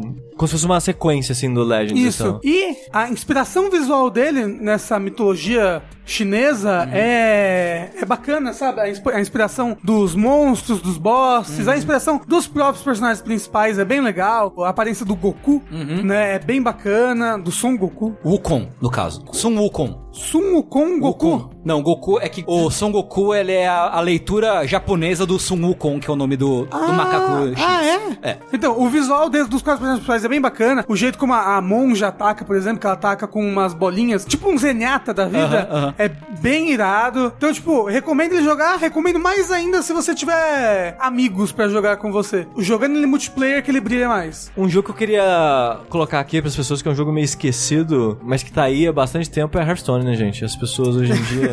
ah. Ninguém- é um joguinho novo aí. Um jogo, ninguém fala desse jogo. Eu acho um absurdo. Ele é um jogo muito legal, que é Box Boy Box Girl. Ah, sim. Que é- a série Box Boy, né, ela já tá aí há bastante tempo, esse, sei lá, é o quarto, quinto jogo já. Antes era uma série de 3DS, só digital, né, só da lojinha digital da Nintendo. Até onde eu sei, ele não teve versão física. E ele teve a versão, enfim, pro Switch agora, com esse Box Boy plus Box Girl, que é cop. Antes era só single player. Nesse tem a campanha single player, a campanha cop, que são campanhas diferentes, com fases diferentes. Uhum. Sim, porque é um jogo de historinha puzzle, diferente. né? Exato, ele é um jogo de plataforma com puzzle. Então, tipo, tem que ter campanhas diferentes porque você. As fases, né, elas é, eh, tem elas que... precisam adaptar bem É. você poder utilizar as habilidades. E tipo, eu acho ele um jogo tão carismático, tão bonitinho e é tão divertido de jogar, fazer os puzzles dele. E ele não é um jogo caro e eu sinto que as pessoas deviam dar mais chance pra ele. Que ele é o seguinte, você é box boy, você é uma caixinha, você é um cubinho ali e você tem, tipo, uma, uma área de plataforma pra você fazer, só que você não pula. Aí o que, que você faz? Você faz cubos. Cada fase tem que uma regra específica. Tem fase que vai deixar você fazer cinco cubos seguidos, ah, tem fase que vai ser três, e cada fase vai, vai ter que meio que regras, desafios diferentes. Mas a ideia é: você segura um botão e você faz cubos nascerem de você, mas eles ficam ligados em você ainda. Por exemplo, você é um cubinho ali, tipo um dadinho. Imagina um dadinho. Hum, E vo- dadinho. E, você faz um. Mais dois saírem na sua horizontal. Hum. Então você agora é meio que um retângulo em formato. É, você se estica em cubos, né? É. Exato. Só que o seu pezinho continua no seu cubo original. Exato, você só meio que tem um apêndice ali saindo de você. E você pode arremessar isso pra frente. Tipo, só dar uma jogadinha, você pode, às vezes, arremessar mesmo pra longe, bater numa parede ou coisa do tipo. Ou você pode deixar grudado em você. É, só que aí você pode tipo, fazer pra todas as direções. Você pode fazer pra baixo, você pode fazer um desenho em L, você pode fazer no formato que você quiser, contanto que esteja dentro do limite dessa fase. Se o limite da fase é 8 cubos, você pode meio que fazer um C, sei lá. Você tem que fazer um formato que vai te ajudar a fazer passar daquele puzzle específico. E esse tem a parte co-op, então tem dois personagens fazendo os formatos juntos. Então, tipo, sei lá, tem uma parada que tem uma plataforma, então eu vou fazer uma pontezinha. Beleza, tem a pontezinha, eu soltei do meu corpo, a ponte tá lá. Se eu fizer um outro apêndice, aquele sumiu, você só pode ter um conjunto seu no mundo. Então a pessoa que tá jogando com você faz de conta que tem um buraco e depois é um laser. Essa pessoa, ela vai meio que fazer um pra cima e um pra frente, ela fez meio que um chapéu. Como tem um cubo em cima da cabeça da pessoa e um pra frente, você fica na frente dela e ela vai te empurrando pros dois irem protegidos do laser e os dois passam debaixo do laser, por exemplo. Então o jogo ele tem muitos desafios diferentes, tem tipo, sei lá, oito mundos e cada mundo tem meio que um- uma nova mecânica que te impede de terminar a fase assim. Uma nova temática de puzzles, né? É. E é muito, muito divertido. A história, ela, ela é bem diminuta, mas ela tem uma progressão. Uma coisa tá acontecendo com o mundo. O mundo tá acabando. O que que tá acontecendo? E é muito legal, porque eu joguei ele primeiro em co-op com a Thalissa. E depois eu fui jogar single player. E eu descobri, spoiler, que o co-op é a continuação. Tipo, o que tá acontecendo no co-op é consequências do final da campanha single player. E ele tem também dentro das fases dele coroas pra você coletar, que é a parte mais difícil. Só terminar é relativamente fácil. Terminar pegando todas as coroas é difícil. E o jogo ele também tem uma parada meio gacha, que conforme você vai jogando, você vai coletando moedinhas, você pode ir meio que numa maquininha de gacha, gacha mesmo. Você coloca as moedinhas, gira, vai sair lá uma Pokébola pra você que vai vir uma roupinha. Então você pode ir personalizando seu personagem, que aí dá mais, mais carisma ainda pro jogo. E é um jogo muito, muito divertido, assim. Porque eu gosto muito de jogo de puzzle. Quem acompanha o Vértice vê que eu sempre tô falando de algum jogo de puzzle diferente. E esse pra um jogo de puzzle com plataforma eu acho muito legal. E de novo, pra um jogo de Switch, ele não é muito caro. É tipo, eu acho que uns 30, 40 reais. Quase de graça no Switch isso aí. É, assim, pois pro, é. su- pro Switch. Exato. Você paga isso no Switch cada vez que você entra na, na Isso. eShop. Só pra entrar você tem que pagar. Falando de jogos de plataforma com puzzles que tem uma história surpreendente, eu preciso falar aqui sobre Horace. Foi uma grande surpresa pra mim. É o do robozinho? É o do robozinho. Poxa, eu queria muito jogar esse jogo, né? É, então, quem sabe ele saia pra mais plataformas, história mais acessível, talvez esse ano, né? Vamos ver aí o que, que vem pela frente, porque Mas aí eu não vou poder botar ele no meu top, porque ele é do, não sei lá o que, do Esse- PC, lançou no PC em 97. Mas você pode jogar ele. É, Não ser posso. feliz. o Horace, ele é um jogo que, assim como o seu robozinho simples, ele se esconde muito, assim, sobre a complexidade do seu interior, né? Você olha pro Horace, você não dá nada por ele, você não sabe o- do que aquele robozinho é capaz. Você olha pro jogo Horace, você também, inicialmente, você pensa que vai ser um- mais um jogo indie, pixel art, plataforma, com referência a jogos clássicos e é, já vi isso um milhão de vezes, por que que esse jogo é especial. E ele, de fato, é especial. A pegada do Horace, você controla um robozinho tipo Homem Bicentenário, assim. Ele lembra muito o Homem Bicentenário. Um robozinho que ele é ligado, né, e tem consciência pela primeira vez na casa de uma família rica, né? E ele nasce como se fosse uma criança, né? E ele vai aprendendo sobre o mundo e sendo criado por essa família e descobrindo o que o mundo tem de bom e de ruim e o- aprendendo sobre a natureza humana e tudo mais. Nisso, em meio a cutscenes bem longas e elaboradas e surpreendentemente bem dirigidas e com um diálogo super bem escrito, né, que é narrado pelo próprio Horace, né? Ele é a única pessoa que fala, então quando ele vai, outros personagens vão falar, ele fala. E aí tal personagem disse, e aí mostra o cara mexendo a boca, mas é ainda a voz do Horace. Ah, que legal. Que é uma voz de tipo. robô do Google, né? É, então, é tipo um Google Tradutor, assim, a voz do Google Tradutor, só que é, funciona muito bem, encaixa muito bem, porque, né, é um robozinho. No começo ele parece ser um jogo que quer te contar uma história sobre esse robô e a vida dele com essa família, com pequenas partes de plataforma entre essas cutscenes surpreendentemente longas e elaboradas. Só que com o tempo, as partes de, de gameplay, elas vão ficando surpreendentemente complexas também. Você ganha uma uma, uma bota que consegue se pendurar no, no teto, né? Você consegue mudar a polaridade de onde você tá e você consegue, tipo, andar no teto. Então, é, os cenários eles começam a ser explorados de uma forma diferente. Você tem que coletar todo o lixo do mundo, né? Porque falam que essa é a sua seu objetivo de vida, então ele toma isso pra ele. Então você tem que ir atravessando esse mundo, coletando o, todo o lixo que você encontra. Mas chega uns certos momentos do jogo que ele, ele vira todo mundo que você conhece de cabeça pra baixo e dá um plot twist ali que joga o Horace no mundo real, basicamente, né? Longe dessa família que ensinou a ele tudo que ele sabia e ele tem que se virar no mundo de verdade. É um filme do Steven Spielberg, né? isso daí. É, tem muito vibes de inteligência Aí- artificial, Olha, de. é. E quando o Horace en- entra no mundo real, o jogo ele se expande de uma forma muito surpreendente também, porque você começa a ter um sistema de trem que te leva a várias cidades desse mundo. As cidades são exploráveis livremente, assim, né? Não são como se fossem fases de jogos de plataforma, com NPCs que você pode conversar e pegar quests. Eventualmente você precisa comprar um ticket, né, de, de trem pra avançar pra próxima cidade e você precisa trabalhar pra isso, você precisa, sei lá, arrumar um emprego pra fazer isso. Você não sabe o que pode ser feito nessa cidade. E aí tem minigames lá de você fazendo os empregos pra conseguir esse dinheiro e acumular esse dinheiro pra comprar a passagem. E ela vai crescendo de uma forma eh, surpreendente, assim, até em questão de apresentação do jogo. Tem momentos em que ele vira um jogo 3D poligonal, assim, do nada. E você, tipo, caralho, o que tá acontecendo, sabe? É um jogo que ele foi feito por um cara só, ao longo de vários anos. Ele é meio que um veterano da indústria, mas esse é o primeiro projeto dele solo. E é um jogo que me dá muito uma vibe de Hollow Knight, que, tipo, cara, ele empolgou. Ele foi, assim, ninguém falou pra ele, cara, talvez fosse melhor focar em uma coisa só. Porque ele é gigante na duração Ele é do jogo. gigante, muito ambicioso. Ele é tão ambicioso que em certos pontos eu, eu acho que ele devia ser um pouquinho menos, assim, porque prejudica a parte de gameplay principal. Se eu fosse criticar alguma coisa nele, é que a parte de plataforma dele não é tão boa e responsiva e divertida, assim. Os puzzles, eles exigem mais de você do que o controle consegue te dar. E é uma das coisas que me impediu de jogar ele até agora. É a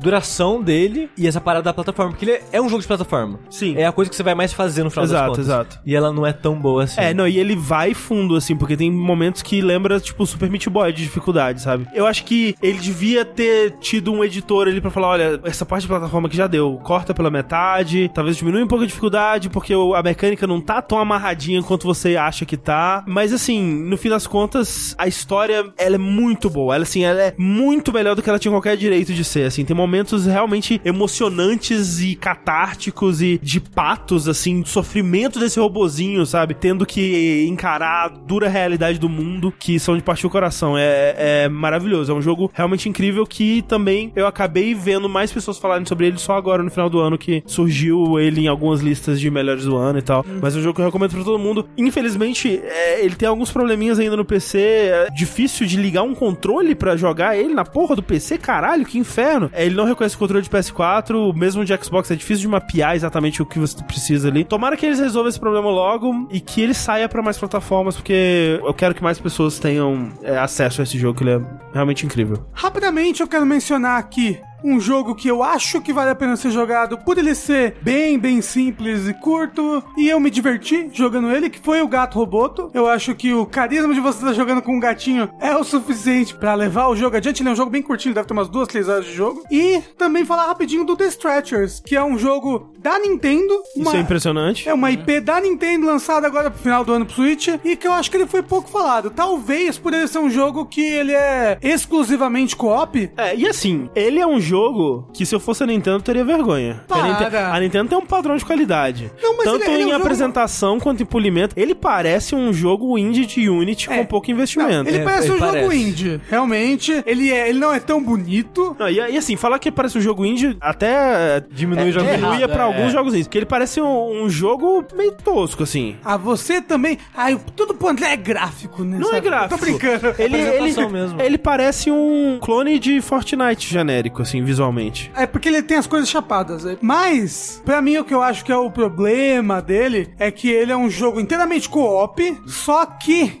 Ele é um jogo que tem um quê de mundo aberto, um quê de exploração. É um jogo que os dois jogadores têm que estar investidos e jogar ele do começo ao fim juntos, entendeu? E normalmente esses jogos de co-op, eles são mais um jogo de, de festa, sabe? Entra, joga, acabou. Ele é um jogo que você entra com a mesma pessoa, joga ele bastante juntos até o final, investidos em. Oi, se a gente for explorar esse lugar aqui agora, se a gente for explorar esse lugar aqui agora. Você jogou ele até o fim? Hum. Não, não joguei ele até o fim, mas do que eu joguei eu me Ah, diverti bastante com ele. É, não, ele é bem divertido, assim. É, a e- parte e de acho que- jogar e o conceito, né, que é vocês são dois É. É, vocês são dois socorristas. paramé- socorritas, né? Que tem que carregar pessoas na maca, né? Isso, tem um- al- alguém do mundo que tá deixando as pessoas tontas, é o WhatsApp, no caso, isso, essa pessoa. sim. E você tem que ir lá socorrer elas e botar elas dentro da sua ambulância e levar pro hospital, por assim dizer. E o negócio é que vocês dois juntos tem que pegar a maca, por exemplo, e os dois pegar a pessoa que tá no chão e ir andando juntos até a ambulância. Só que com um toque de maluquice no meio, É, né? porque os dois têm que coordenar a posição da maca,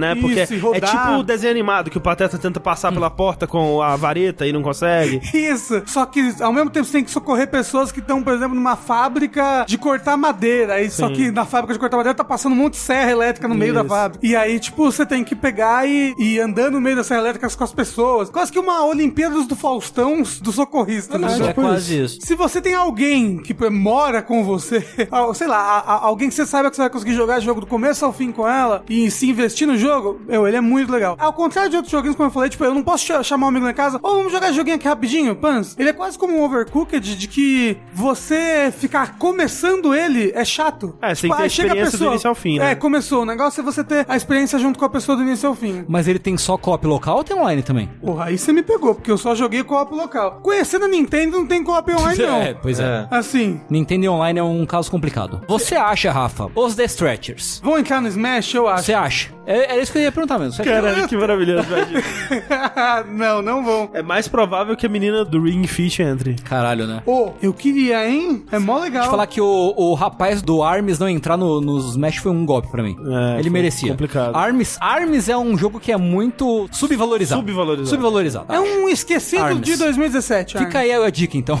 Arms. Então agora vocês não têm mais jogos, né? Eu tenho jogos que eu gostaria de ter jogado, Então, mas não Eu joguei. também. É. Então a gente vai pra essa parte em breve, mas é que eu tenho mais alguns jogos aqui que eu queria recomendar pras pessoas. Um deles é um visual novel dentro dos dois visual novels que eu joguei esse ano, que um deles a gente provavelmente vai falar sobre nos melhores do ano, eu Acho que imagino. sim, acho que sim. O outro é um jogo chamado Eliza, que é desenvolvido pela Zectronics, uma empresa que tem o costume de fazer jogos de, de puzzle, né? Eu até falei sobre um jogo deles ano passado, que foi o hum, Exapunks, que é um jogo de hackear, que eu achei incrível também. E foi o que me chamou a atenção pra esse jogo, saber que, porra, o pessoal da Zectronics, que tá fazendo sempre jogos super mecânicos e cheio de complexidade de puzzles abertos, né? Eles vão fazer um visual novel, que, que porra é essa? E é um puta visual novel da hora, muito diferente de outros que eu já joguei. Dentre vários motivos, porque ele não tem arte de anime, né? É muito diferente ver um visual novel sem arte de anime. Não existe isso, André, que você tá falando. Exato. Ele tem uma arte linda, maravilhosa, tanto de cenários quanto de personagens, né? 2D, pintura digital mesmo, mas muito detalhada e muito expressiva, assim, eu acho muito bonito o jogo. Ele é sobre a história de uma mulher que trabalhou num projeto de criação de uma inteligência artificial chamada Eliza, que tá sendo usada tipo um Uber de psicólogo. A ideia é que nesse mundo as pessoas que precisam de um psicólogo, mas não têm dinheiro pra pagar por um médico mesmo, elas vão nesse serviço, elas sentam numa sala e uma pessoa, um proxy ali, né, que não é um psicólogo de verdade, mas é uma pessoa, lê o que a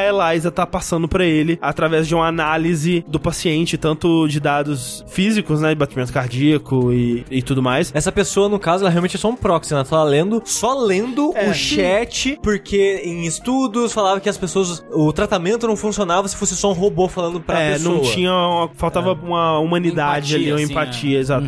E aí então tem essa pessoa que ela tá lá só pra ler o script realmente. E essa moça, Evelyn, ela passou por um momento de depressão profunda, a gente não sabe o que aconteceu, a gente vai descobrir, né, ao longo da história. Mas ela decide buscar novos rumos pra vida dela, ver o que, que ela quer, repensar as coisas que ela fez e tal. E ela decide trabalhar de proxy pra Elias, né? Então ela é contratada pela empresa, que não sabe que ela foi uma das pessoas que trabalhou na criação dessa inteligência artificial inicialmente. E ela vai entendendo como que isso tá sendo usado. E, obviamente, você controlando ela sempre tem aquela coisa de eu tô atendendo uma pessoa, né? E o que a Eliza tá falando é uma, uma sugestão muito vaga e muito rasa. E você ouve a pessoa despejar a vida dela pra você ali, o sofrimento dela. E a Eliza fala: Ah, vou te passar uns exercícios de respiração aqui. Não, mas isso não não é só inteligência artificial, não. O psicólogo normal também é Mas é uma crítica a isso tudo. É todo esse sistema do tratamento de distúrbios mentais e de tecnologia de modo geral. É, o jogo ele é um comentário muito interessante, o, o mais interessante que eu já vi, especialmente num jogo, sobre isso. E você tem aquele impulso de querer fazer algo por aquela pessoa, mas você não pode, porque o seu trabalho ali é ler o script. E ele desenvolve a partir disso uma história não só sobre essa crítica e comentário à, à indústria, porque realmente é uma indústria, né, de saúde mental, quanto também sobre o papel da Evelyn nisso tudo. É, eventualmente começa a ser uma discussão de que, ok, eu trabalhei para criar isso e eu não gosto do jeito que isso está sendo usado. Seria melhor eu ficar do lado de quem quer trabalhar para destruir isso ou ajudar a guiar isso para se tornar alguma coisa mais ética, né? Porque eventualmente eles percebem que isso é só a ponta do iceberg. Usar isso, essa inteligência artificial pra ser um psicólogo robô é só a pontinha do iceberg do potencial que tem nisso, né? E aí começa uma discussão sobre o quanto que a gente tá querendo dar nossas informações para essas empresas em troca de uma vida mais confortável, talvez assim. É um jogo muito, muito inteligente, muito importante até assim, ao, ao tipo de discussão que ele traz. Ainda tem uns negocinhos de romance ainda, porque é visual novel, né? Então no- Ah. depois você pode escolher com Você quem tem que você escolher ficar. qual dos quatro daddies você quer Isso. ficar. Não, mas isso é bem mais pro final, assim, não é um foco da história de modo geral. E tem assim. vários finais, né? muitos finais. Eu peguei um, não fiquei super satisfeito, pretendia voltar. É um jogo até relativamente curto pra um visual novel, ele tem umas 6, 7 horas assim, e ele te deixa revisitar a qualquer ponto da história pra tentar outros finais depois, então. Eu acho que são tipo uns sete finais, ou um negócio É. assim, né? Porque você tem mu- no final você percebe o quanto de opções você pode tomar ali e muitas dessas opções não estão disponíveis dependendo de coisas que você fez anteriormente, obviamente. Hum, Interessante. E o Sushi falou que ele tá disponível até no Switch, né? Sim, Olha aí. saiu pro Switch uns meses depois e eu não fazia ideia. Ah, que É um legal. ótimo jogo pra jogar no Switch, É, não? porque eu, eu acho o Switch uma ótima plataforma pra visual novel, no geral. Uhum. Bastante. É que você fica deitado na cama, lendo. É, ué. Sim. Cocôzinho, Cocôzinho. pá, lê um pouquinho.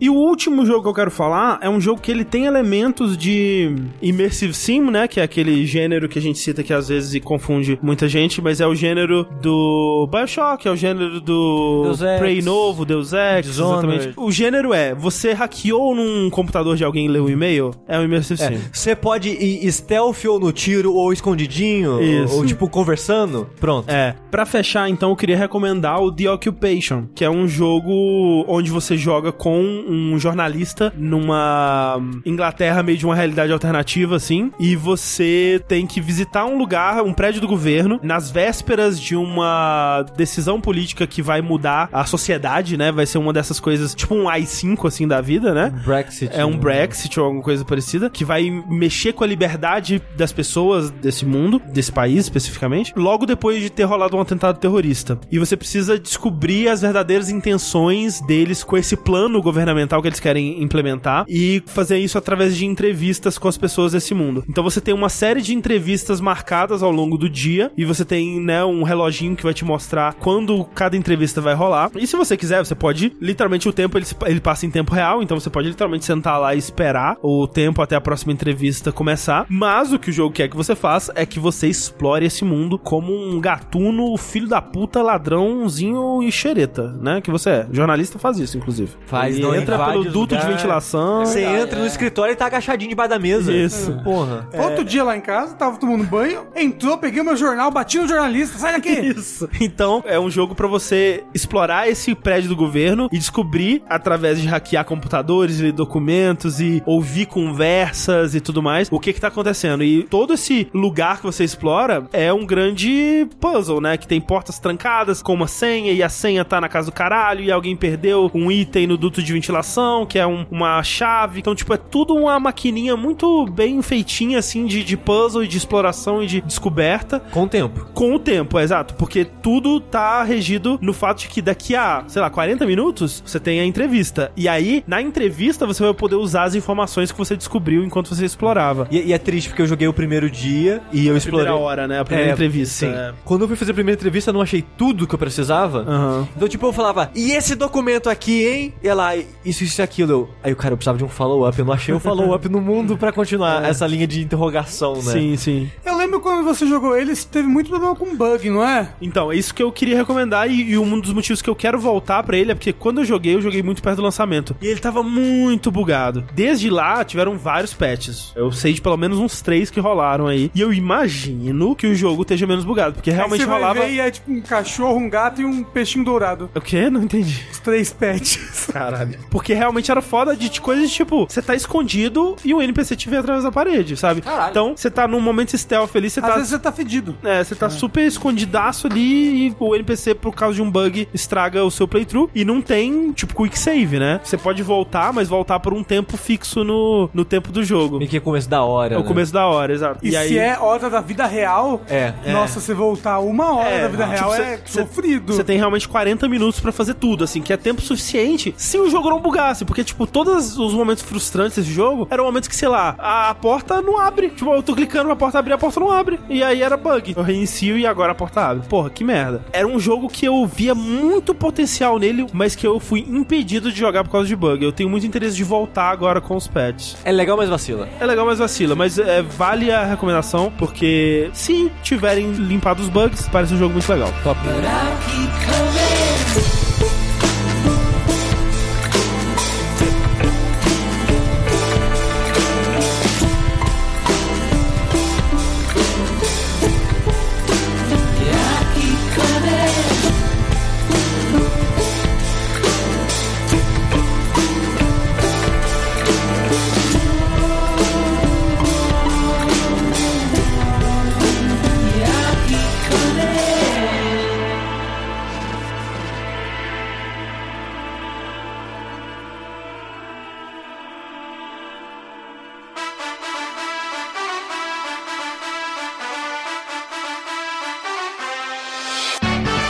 Por falar em coisas top, André, eu acho que tá na hora da gente falar de coisas que pareciam ser top o suficiente pra gente ter jogado, a gente não jogou, a gente se arrepende, a gente quer jogar. É de muito 2019. jogo no ano. É muito jogo. É muito jogo. É muito jogo. Alguns diriam que são 8 mil jogos só no Steam. Eu joguei, sei lá, 80 jogos no ano e ainda ficou só uns 10 jogos que eu queria jogar pra trás. É. Ó, um jogo que eu não sei se é legal, mas eu queria ter jogado e não joguei porque ele era muito caro, Oninak. Ah, sim, é verdade. Nossa, é, ó, esse tá no esquecido, hein? É. Porra, ouvi, esse jogo lançou, todo mundo, ó, parece legal, hein? É um RPG que você morre. É, Mas o Oninak é, tipo, mais um RPG da empresa que faz uns RPG mais ou menos, que Do I Am parece mó Setsuna, né? legal. Do Não, I Am é. Setsuna, né? É, É. o Talk RPG Factory. É, que É. tipo, ah, parece tão bonitinho, né? Não, Não mas, vou jogar, não. mas os negócios é, os jogos da Toca Pedir Factory, eles fazem o propósito deles, que é serem jogos Mais ou menos. Mais ou menos. A parada é que, em vez de eles custarem Do- É, da parede, assim, É um mission state, Um tipo, mission statement, né? Fazemos jogos É. mais ou menos. É porque o jogo é meio que, tipo, você vê que é um jogo de investimento baixo, que não é tão bom assim, mas é legal. Se eles custassem 20 dólares. Mas eles Ah, custam 60. exa- Esse é o problema, porque a Square, A Square é louca da cabeça. né? É louca. Ah, não vendeu muito. Por que será, filho da puta? É, porque você olha pro jogo, você vê o conceito e tal. Tipo, eu queria muito ter jogado aquele anterior. Octopath o- Traveler? Não. Não, é o Sphere alguma coisa. É, o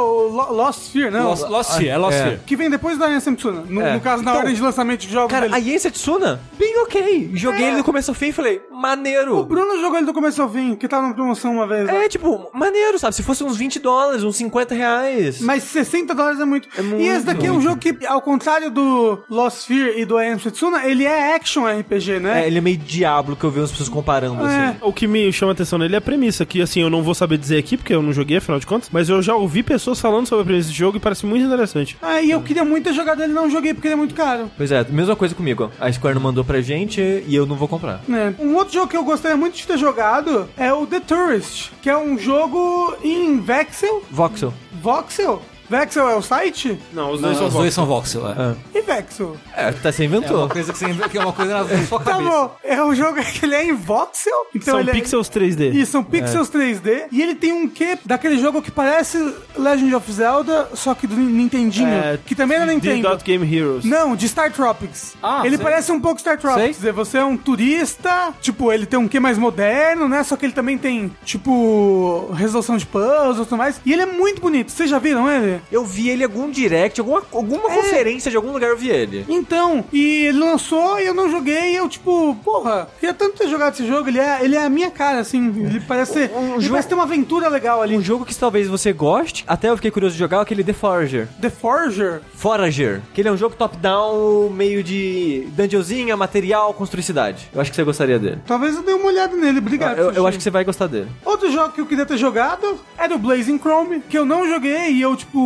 gosto bastante. Será que o Blazing Chrome tá nos esquecidos? Acho que não, né? Acho que ele não foi tão esquecido, não. Ah, É que assim, do mundo, talvez. É. ok. É, eu acho do que ele- Ele, Brasil. teve bastante coisa aqui no Brasil, mas é, Porque aqui no mundo. eu não sei se ele aparece nos nossos melhores, mas eu gosto muito de Blazing É, Chrome. eu, também. ele tá no meu top 15, que tem tipo Aham. 15 jogos que eu preciso separar em 10, ele tá lá, que eu É. gostei bastante dele, que eu já, a gente já falou em outra situação que tipo ele é talvez ou um dos melhores contras já feitos, assim. É, e eu gostava muito de jogar contra no emulador, no caso, né?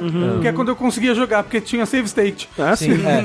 E- Ele é tipo, ele é um contra com sensibilidades modernas, show. Então- E se você quer sensibilidade antiga, tipo de continue e vida limitada, você tem essa dificuldade também. É, ele é um contra melhor que o contra que lançaram esse Ah, ano. é, Ah, bom. porra, Ah, porra, nossa. mas aí, né? Nossa Coitado do contra que aquilo ali lançaram esse é ano. uma aberração.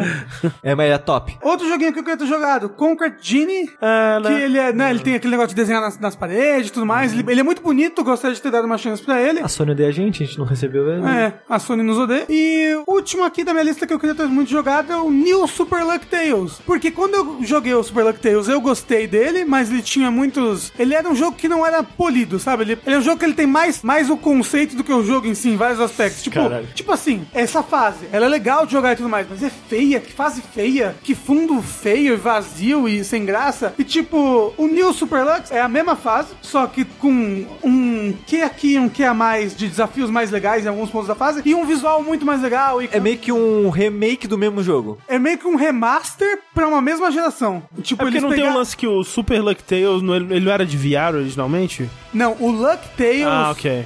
era de VR. Ok. E aí o Super Luck Tales, que lançou PC, quando, quando Game- joguei... acho que ele tem no Game Pass também. Um É, é, ele é um bom jogo plataforma 3D. Você jogou o Yoko Laili? O do Impossible Lair, não É. joguei. É um outro que tá aqui na lista que eu queria Você muito ter gostaria? jogado, É, eu porque eu, também ia queria. gostar. Que ele é mais a pegada de Donkey Kong Country, né? É. Então eu queria Tem- muito ter jogado New Super Luck Tales por ele ser uma versão bem polida. Eles pegaram todo o jogo e elevaram, sabe? E pra um É. jogo que eu já achei divertido de jogar na época, eu acho que ele vai estar bem legal agora. Ele um leva o Super Ghost Street Fighter. É, é isso. Ele é o Super Street Fighter 2, ele é o New Super Lux Tales. É. Sim, sim. E eu queria muito ter jogado, por fim, o Yooka-Laylee Impossible Lair. A minha lista vai ser muito rápida, porque são todos jogos que vocês já jogaram.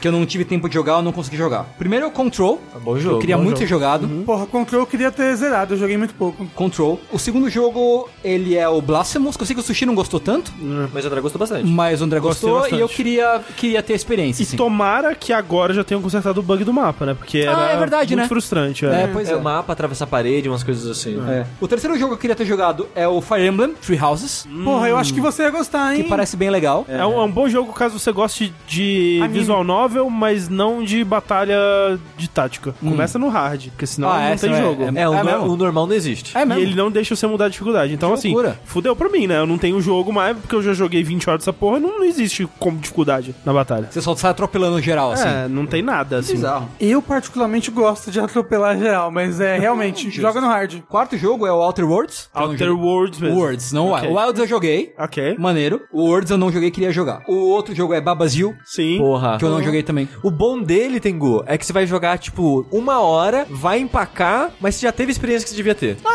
Vai sentir a pessoa mais burra do mundo. Porque eu joguei o Witness, eu, já, eu sei como é que é. Porque esse jogo, eu joguei, eu cheguei no terceiro ou quarto mundo. Tipo, tá certo que falar número não faz muito sentido, porque tem uma hora que ele abre, você pode escolher qual caminho Aham. que você quer. Mas eu joguei, tipo, uns quatro mundos. O jogo tem, sei lá, eu não sei o, o total, mas é bastante. Uhum. Eu não explorei um terço do mapa, que tem um world mapzinho, né? E já não consigo mais passar das Carai. fases. Mas é um dos meus jogos favoritos do ano, assim. Legal. O que eu consegui jogar, eu amei, assim, Uhum. é muito bom. É, o outro é o Yokai Lele, como o Rafa tinha falado. E por último, eu queria muito, muito, muito, muito, muito, muito ter chegado no Shadowbringers do Fa- Final Fantasy XIV, que eu não consegui chegar lá ainda. Que é a expansão que saiu em 2019. E eu corri, viu? Mas eu corri pra chegar, mas não consegui. Eu tô agora, no momento da- dessa gravação, eu tô tipo na última dungeon pra acabar o Stormblood pra ir pro Shadowbringers e não consegui chegar ainda. E tá valendo a pena Mas você tá se divertindo fazendo Fantasy Cara, tô, 14? viu? Tô. É? Tem uma assinatura que é a assinatura simples, entre aspas, né? Que ela é. Você só pode criar um personagem por servidor, tem algumas limitaçõezinhas, que é 30 reais no Steam. Pelo 30 Steam. reais por mês, né? Isso, por mês. Tem uma full, a full acho que é 60 e essa é 30. E cara, eu acho que eu nunca me diverti tanto com um MMO e eu tô me divertindo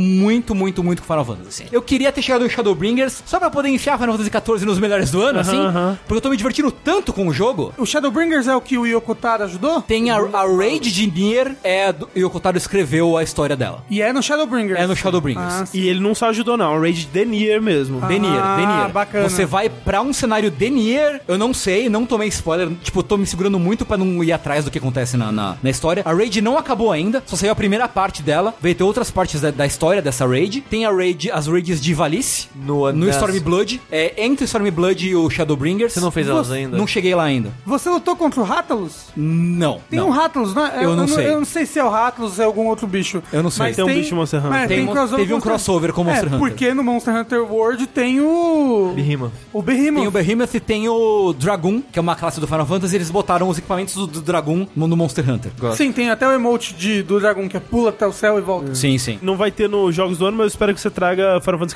XIV pro de trilha, porque assim, tudo que eu já ouvi da trilha desse jogo parece incrível. É animal. E assim, eu ouvi um pedacinho da trilha da Raid de Nier especificamente, e é um mashup de Nier com Nossa, Final Fantasy. ca- eles fizeram um streaming quando eles anunciaram a coisa. Eles tocaram um pedacinho. Caralho, eu fiquei todo arrepiado. Não, eu fiquei assim. É. arrepiado. A música de Nier aí do nada começa o pianinho da música clássica, do tema do menu, né? Do Final Fantasy. Cara, é, ani- ah, é animal. Fiquei, É fiquei animal. emocionado, fiquei impactado. É. Porra, Final Fantasy XIV. Queria não ser pobre. Cara, Eu e- queria ter todo o tempo do mundo, eu queria. é verdade, né? O, tipo, o, Te- o Tengu, ele tá terminando a segunda expansão com o quê? 200 horas? Mais, mais. É muito conteúdo. É muito conteúdo, assim. E só fica legal quando chega no nível 50. Isso que o É. Tengu tá focando É. na história principal. É, eu não faço quase nada de side quest. E O jeito que eu tava jogando, eu tava fazendo todos os jobs passivos, que você pode ser ferreiro, pode ser costureiro, cozinheiro. É. Eu tava fazendo todas essas classes e mais uma de combate. Você tá jogando no Play 4 ou no PC? No PC. Mas tem cross. É, é cross-save, cosplay. Mas você acha que ele é bom o suficiente pra jogar no controle? Tipo, é gostoso? Olha, É, do- eu, do- eu gosto. É, então, no pessoal que tem a nossa guilda comunista, Lula Livre, no. no Lula Berraralho. Livre? Lula. A sua guia chama Lula Livre. É, chama Dioneika, que é Lula Livre em japonês. Caralho. É. Maravilhoso. que é a nossa guilda comunista, tem várias pessoas que jogam no controle. E pra elas é de boa, assim, nenhuma Hum. delas reclama. Legal, reclama. eu, o que eu joguei, eu joguei no controle e ó.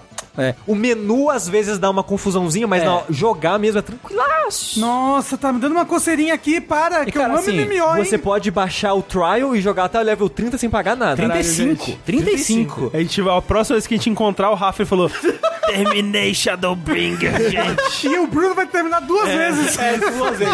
Os meus jogos incluem alguns que a gente já comentou aqui, como Ace Combat 7, mas também tem alguns que eu sinto que eles foram esquecidos por todos, inclusive por mim. Por exemplo, Persona Q2 saiu esse ano. Ah, que saiu pra 3DS, né? Eu não, assim, quem tem um 3DS É. Não, hoje esse em jogo, dia. esse jogo vendeu tipo 10 unidades. É. Ninguém jogou esse jogo. Aí eu vejo, ele foi o jogo mais vendido do Japão. né? Não, ele vendeu mal no Japão também. Eu É. vou tentar jogar, porque o comecinho que eu joguei parece muito da hora. Assim como Persona Q, eu imagino que ele vai bem fundo ali na, na parte da dungeon. Deve ser um jogo comprido, né? Deve. Mas gostei muito do que eu vi já, assim, e quero jogar pra valer. Quero Etrian Odyssey no Switch. Obrigado. Nintendo, porta tudo que você já soltou pro TDS, porta pro Switch. Mas eu quero E nem você um fez com mapinha. Yu. É, mas eu quero um mapinha de desenhar ainda, hein? Me dá um é, mapinha sim, de desenhar. deixa desenhar De- no, no deixa uma Switch. pinha, deixa uma pinha. É. Deixa uma pinha. Além disso, Wolfenstein Youngblood, que foi um jogo que eu acabei não jogando porque todo mundo que jogava falaram que não era grande coisa, mas eu gosto tanto de Wolfenstein. Inclusive, gosto muito do gameplay de Wolfenstein 2, que todo mundo falou que não era grande coisa. Então, talvez eu jogo Mas o falaram que Youngblood. é ofensivo o Old Blood de ruim, né? O, o, Young- o Youngblood. Não, Young diz- Blood, isso aí. De escrita, É, porque dos tem- porque- personagens. Porque sabe, que tem é um bem lance ruim. meio que de, de RPG. microtransação, né, no, no É, Youngblood. falaram que a Bethesda... É, eu não sei. Cagou no pau, né? É, eu não sei, porque ele, te- eu acabei não jogando porque ele tem essa pegada co-op, né? E eu sempre ficava esperando a oportunidade, sei lá, de jogar com sushi ou de- com alguém e tal. E aí Perceba. nunca surgia. Um sushi... É, é porque a gente tem no PS4 já. Alguém... É porque a gente já tem no PS4. Aham, o- o Ah, tudo jogo. bem, André. Eu tô fingindo que você não tem um, um preterido aqui. Outro jogo que eu queria ter jogado, Blood and Truth, que é o único jogo de VR que saiu esse ano, que é o jogo da Sony Europa lá, não sei como é que chama o estúdio, mas é aquele jogo que mostraram. no- Na primeira vez que mostraram o PlayStation VR, que mostrava uns caras num, Atirando. Hum, Hum. num heist, num, é, num carro, assim. Eles fizeram um jogo inteiro disso, parece bem interessante. Parece tipo um jogo de James Bond, assim, de ação, sei lá. Acabou que, né, como a Sony odeia a gente, a gente não recebeu e eu acabei não comprando também. Layers of Fear 2, que o Sushi falou da história, assim, a história me deixou intrigado, mas eu sou muito cagão, por isso eu não joguei. Mas, de novo, ele. Eu sei que isso é meio que subconsciente, meio que não, não é você que escolhe isso, mas ele não é um jogo de muito susto. Sim, sim, sim. Ele sim. é mais de ambientação e tal. Você diria que o Bru- Bruxa de Blair é mais terror do que ele? Porque o Bruxa de Blair já tava cagado, assim. Eu diria que talvez mais terror que Bruxa de Blair. Mais terror que o Bruxa de Blair? Ih, então fudeu. É. Aí fudeu. Porque, porque o negócio desse jogo. E, e o Devotion, você acha o quê? Mais ou menos? Menos, Menos. menos.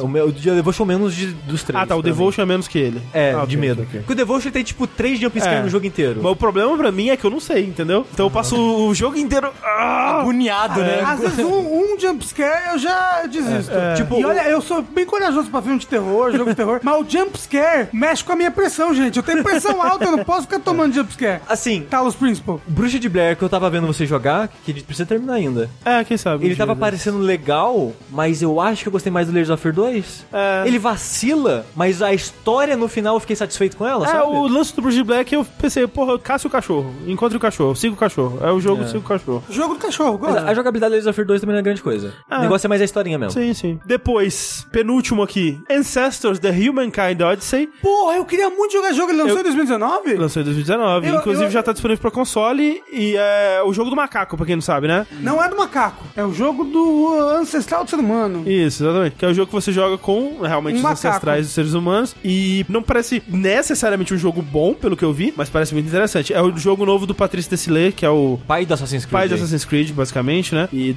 Mas desde eu- que ele meu, foi ele- expulso da Ubisoft, ele tá tentando fazer um jogo e finalmente conseguiu aí. Ele tem uns conceitos muito legais. É, então. Da evolução de De- medo. de aprendizado, de né? aprendizado, tipo, de aquela como- coisa, tipo, você. É tão bizarro você pensar, né? Mas, tipo, ok, eu peguei um galho, mas o que que eu faço com esse galho? que é um Tipo, galho. Tipo, eu tenho que aprender que se eu pegar um galho e raspar ele na pedra, ele pode ficar afiado. E, tipo, e aí esse aprendizado eu consigo passar pros meus descendentes. Tipo, é muito interessante. É um jogo muito interessante. Com umas mecânicas que lembram Assassin's Creed, né? De É. escalar a árvore, ficar pulando nas coisas e tal. Facada né? É, na- no barro. facada na, na pessoa. Mergulhar no, no feno. Isso. Então eu, eu queria muito jogar ele. Eu tenho muito interesse. De novo, eu não tô esperando que ele seja um jogo muito bom, mas ele parece muito interessante. Então, isso é o suficiente. E por último, um jogo que eu tô há um ano falando que eu vou jogar ele e eu nunca jogo, que é Eternal Castle Remastered. Ninguém mais aguenta nessa casa. que que é Eternal Castle? Ouvi me falar desse jogo. É um jogo que O, parece. o André já explicou 500 vezes. Ai, gente, memórias, né? É como se fosse um jogo antigo que alguém descobriu e remasterizou, mas o jogo antigo não existe. Hum. Ele, é, co- ele tem um visual de um jogo de PC antigão, daquelas antes de ter cores, né? Que é rosa e ciano e verde, etc. E pra fechar aqui então com outros jogos, além dos esquecidos, tem muitos jogos que eu gostaria de ter terminado ou começado. Tipo Heaven's Vault, eu comecei, mas não terminei. É muito jogo, é muita coisa, e tipo, por mais que eu tenha curiosidade, eu nem tava gostando tanto assim do que eu tava jogando. Era mais realmente curiosidade pra ver o que ia acontecer. é que nem o The Outer Worlds pra mim. Eu comecei, tava até gostando, mas eu não tô muito compelido a voltar, sabe? Aí tem o, um jogo que é o Lorelei, que ele é o novo jogo do Harvest. Harvest alguma coisa, o nome do estúdio? Que é o estúdio do, do Cat Lady, que é um point and click que eu gosto bastante. De, sei lá, 2014, alguma coisa assim. Eu lembro que eu falei dele no Invert há mil anos atrás. Aí ele saiu esse ano, novo jogo desse cara. Queria muito jogar, não joguei ainda. Queria jogar o Operência, da Stolen Sun, que curiosamente ele é um jogo Dungeon Crawler RPG da Zen Studios. Aquele estúdio que só faz pinball. Ah, pode Ah. crer. Até onde eu sei, ele só fez jogo de pinball. Hum. Do nada, toma, Dungeon Crawler RPG. É que nem o Alien Isolation do Verdade. Creative Assembly. Do Creative Assembly, né? É. É. Mas, como eu sempre falo bem do Green Rock, as pessoas sempre falam: Ó, você gosta tanto do Legend Green Rock? Joga essa experiência que você vai gostar. Ele tá no Game Pass pra console, eu só preciso jogar ele, basicamente. Tenho muita vontade. Void Bastards, eu tenho curiosidade. Eu não também sei- tenho muita Eu, curiosidade. não sei se eu vou gostar, É. mas, tipo, tem muita gente que colocou na lista de melhores do Tá, É, ano. o Lan- Bastardos vazios. É, o lance dele é que ele tá no Game Pass. Ele tá no Game Exatamente, ele tá aqui porque ele tá no Game Pass. Exato, e o lance é, é um jogo muito divertido por algumas runs, pelo menos pra mim. Você joga algumas runs e é É isso. Mas ele é um jogo terminável, porque eu vi muita gente terminando ele também. É, talvez. Mas, né? Eu enchi o saco antes, então. Um jogo que eu queria muito ter jogado, mas não joguei porque ele não saiu ainda, é o Hades, né? Não saiu o final. Né, não saiu o final, ele é Early Access, né? E aí, tipo, eu não, não curto muito jogar jogo Early É. Access. Mas aí, tem o Pathologic 2, que o André já falou, eu queria jogar ele. Horace eu queria jogar, Elias eu queria jogar. Eu, Elias até comecei, eu joguei tipo umas 3, 4 horinhas, devo estar na metade do jogo, talvez. Queria ter terminado Telling Lies. É a mesma coisa do Heaven's Vault, tipo, eu queria terminar, mas que preguiça, sabe? Anundarem 2, eu não sei tanta coisa da história dele em si, mas o que eu vi de gente que pega diálogo e posta de tip screen sim parece legal. E muita gente elogiando ele, muita gente falando que é um dos melhores jogos do ano de 2019. Então eu tenho curiosidade de jogar ele. E não é um jogo grande, ele é tipo umas 7, 8 horas, pelo que eu vi no How Long to Beat. New Cab, eu joguei umas duas horas, três horas, talvez, e perdi meu save. Maravilha. Ah, e É, aí p- ferrou. um Eu não quis nunca, nunca mais voltar pro jogo. Foda-se. Nunca mais vou jogar New Cab, que iria ter terminado. E Outer Worlds, que dá vontadezinha de É, dá, experimentar. dá uma vontadezinha, né? Não parece assim, uau, mas... Então, é- eu não acho que vai ser um top 10 do ano, não vai ser um jogo incrível, mas eu tenho curiosidadezinha. Mas também porque tá no Game Pass. Hum. Sim. E esses foram os nossos esquecidos de 2019, tanto esquecidos por vocês quanto por nós. Mais ou menos, né? É, Deve ter uns esquecidos que até a gente esqueceu aqui. É, então é. fica aí o nosso pedido que você conte aí pra gente nos comentários o que, que a gente também esqueceu. E a gente não vai jogar, porque nem esses aqui a gente vai jogar. É, Porque fica, é difícil. fica só na vontade mesmo. You have to know we'll be through with you before you know it's too. That's right. We can take every hot lesson through this. Don't worry. This is worth so far and We keep on fighting. How about looking at things from a new perspective? Ain't no superhero enough to save the world forever. Just show up to achieve. Pra fechar, agora nós vamos para o bloco que começamos a tradição ano passado e agora a gente vai completar o primeiro ciclo dela, né? E começar um novo, por que não? Que é o bloco das previsões. Bloco das previsões! Porque o, o que a gente fez ano passado? A gente, eu, o Rafa e o Sushi, porque o Tengu ainda não fazia parte dessa bela família. Lembra, lembra quando eu falei no, no ano passado? Previsão, o Tengu vai entrar no É site! verdade. É. Uou! E você já ganhou um ponto, então, porque a gente tinha dito que cada previsão valeria um ponto. Ah, E no final a gente ia pontuar, mas não vale porra nenhuma no fim das contas, né? não, Foda-se. não vale. É, Só pra brincar, né? Só pra brincar. E aí, o que, que eu fiz? Eu reescutei esse pedaço do podcast do ano passado e anotei aqui as previsões que todos nós fizemos, né?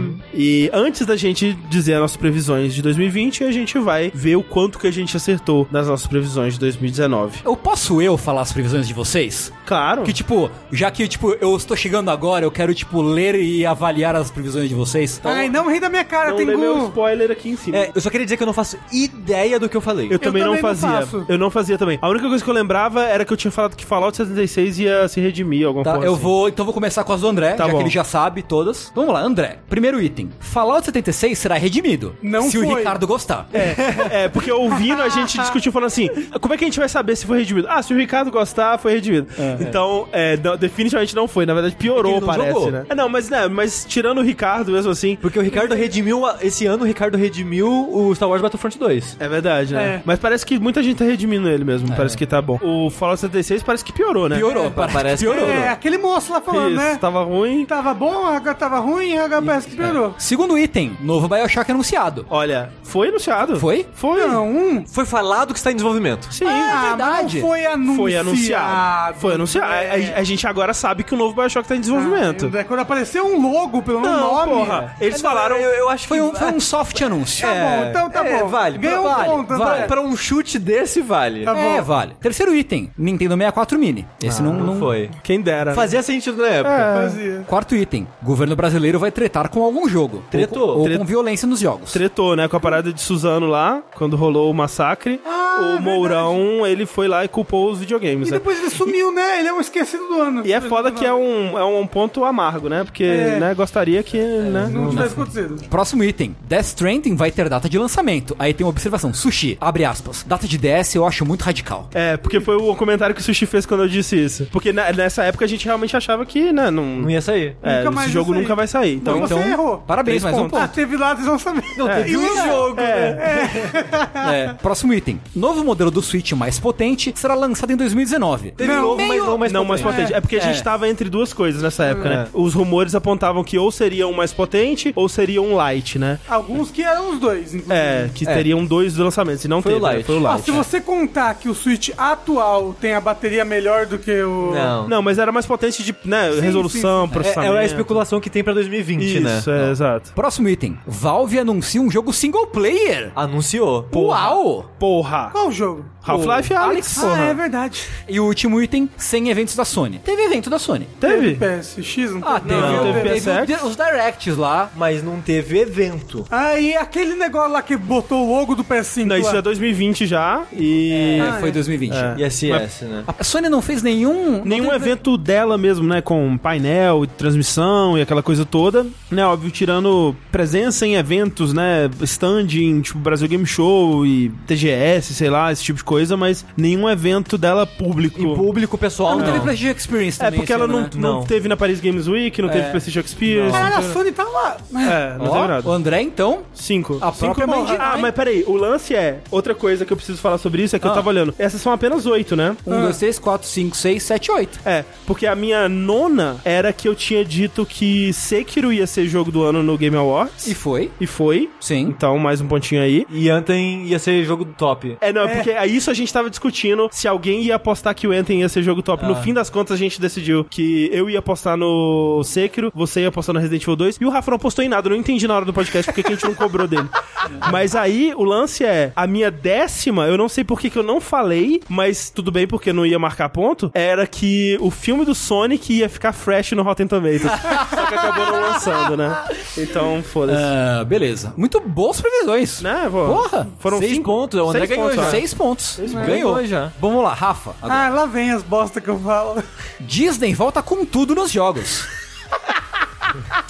Alguma coisa nova sobre o New Switch Excel. É, sobre o Excel não teve, né? Foi a mesma aposta que a gente fez, né? Essa aqui é boa. Sony não vai lançar nada de bom. O Eu acho que. Eu acho que vale.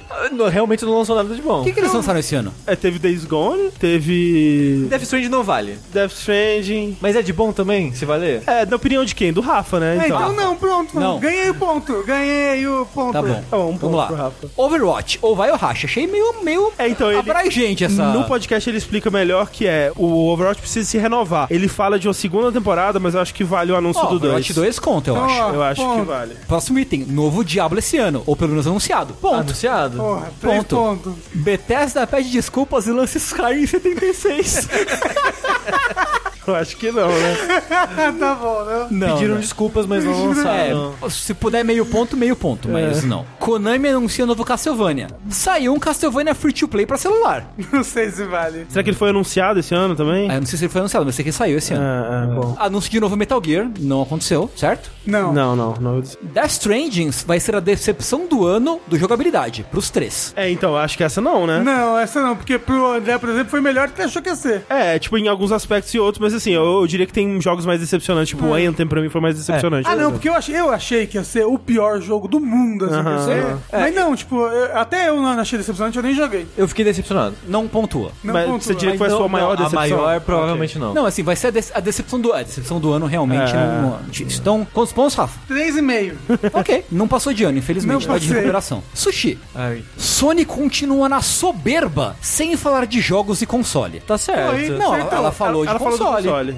ah, mas não foi. Ela falou de jogo e falou de console. Não, ela falou do console. E, é, quer dizer, ela fez os direct dela, né? É. Ela falou de jogo e console. Falou, falou. Ah, mas ó, eu não Ela, pontuaria, falou- não. ela Não fez daria dois ponto. artigos na Wired falando do console dela. É. E Foi um jeito muito esquisito. Se fosse, Sony continua soberbo e fala de forma esquisita sobre o console.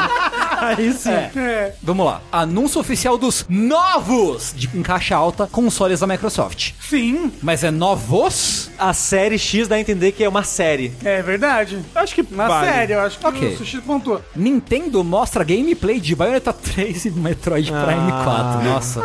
Como queria éramos é sonhar. Ah. inocentes. É. É. Eu queria sonhar. Sonhou, Lindo, sonhou. Sushi. 100 jogos single player da Valve. Ele viu a mim e falou, vou fazer uma conta só pra ganhar o ponto em cima. Não, É, e ganhou. não ganhei. Tira um ponto de sushi.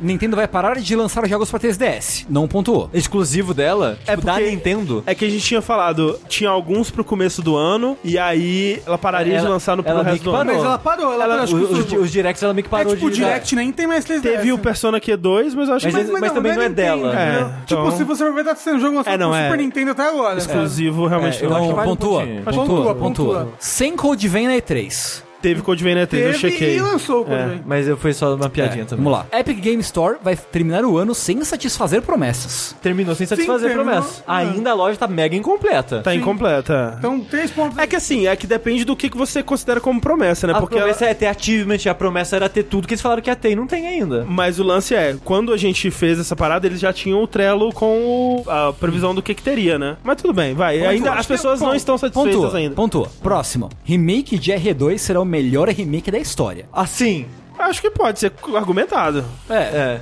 Tem Eu, algum eu- outro remake melhor? talvez Resident Evil 1. acho que pode pontuar. Ah, É. porque é na opinião de quem? É do sushi. Você acha que é o melhor remake da história? Sim. Então beleza. Então, então pontuou, então pontuou. Melhor que Dark Souls, que é um remake de Demon Souls? Onimusha vai voltar com tudo. Anúncio de remaster do 2 e do 3. Eu, eu tava sonhando. Tudo bem. Eu ainda tô triste que anunciaram, não anunciaram o remaster do 2 e do 3. É, eu, eu apostaria nisso também. E a última, Judgment vai ser tão foda que vai acabar com a corrupção do Brasil.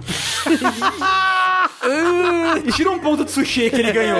Mas o Judgment foi foda. Judge foi foda. Esse é um dos que eu queria ter jogado mais, inclusive. É. Mas eu diria que é um dos melhores Yakuza. Então, 6, 3,5 e... 4. quatro.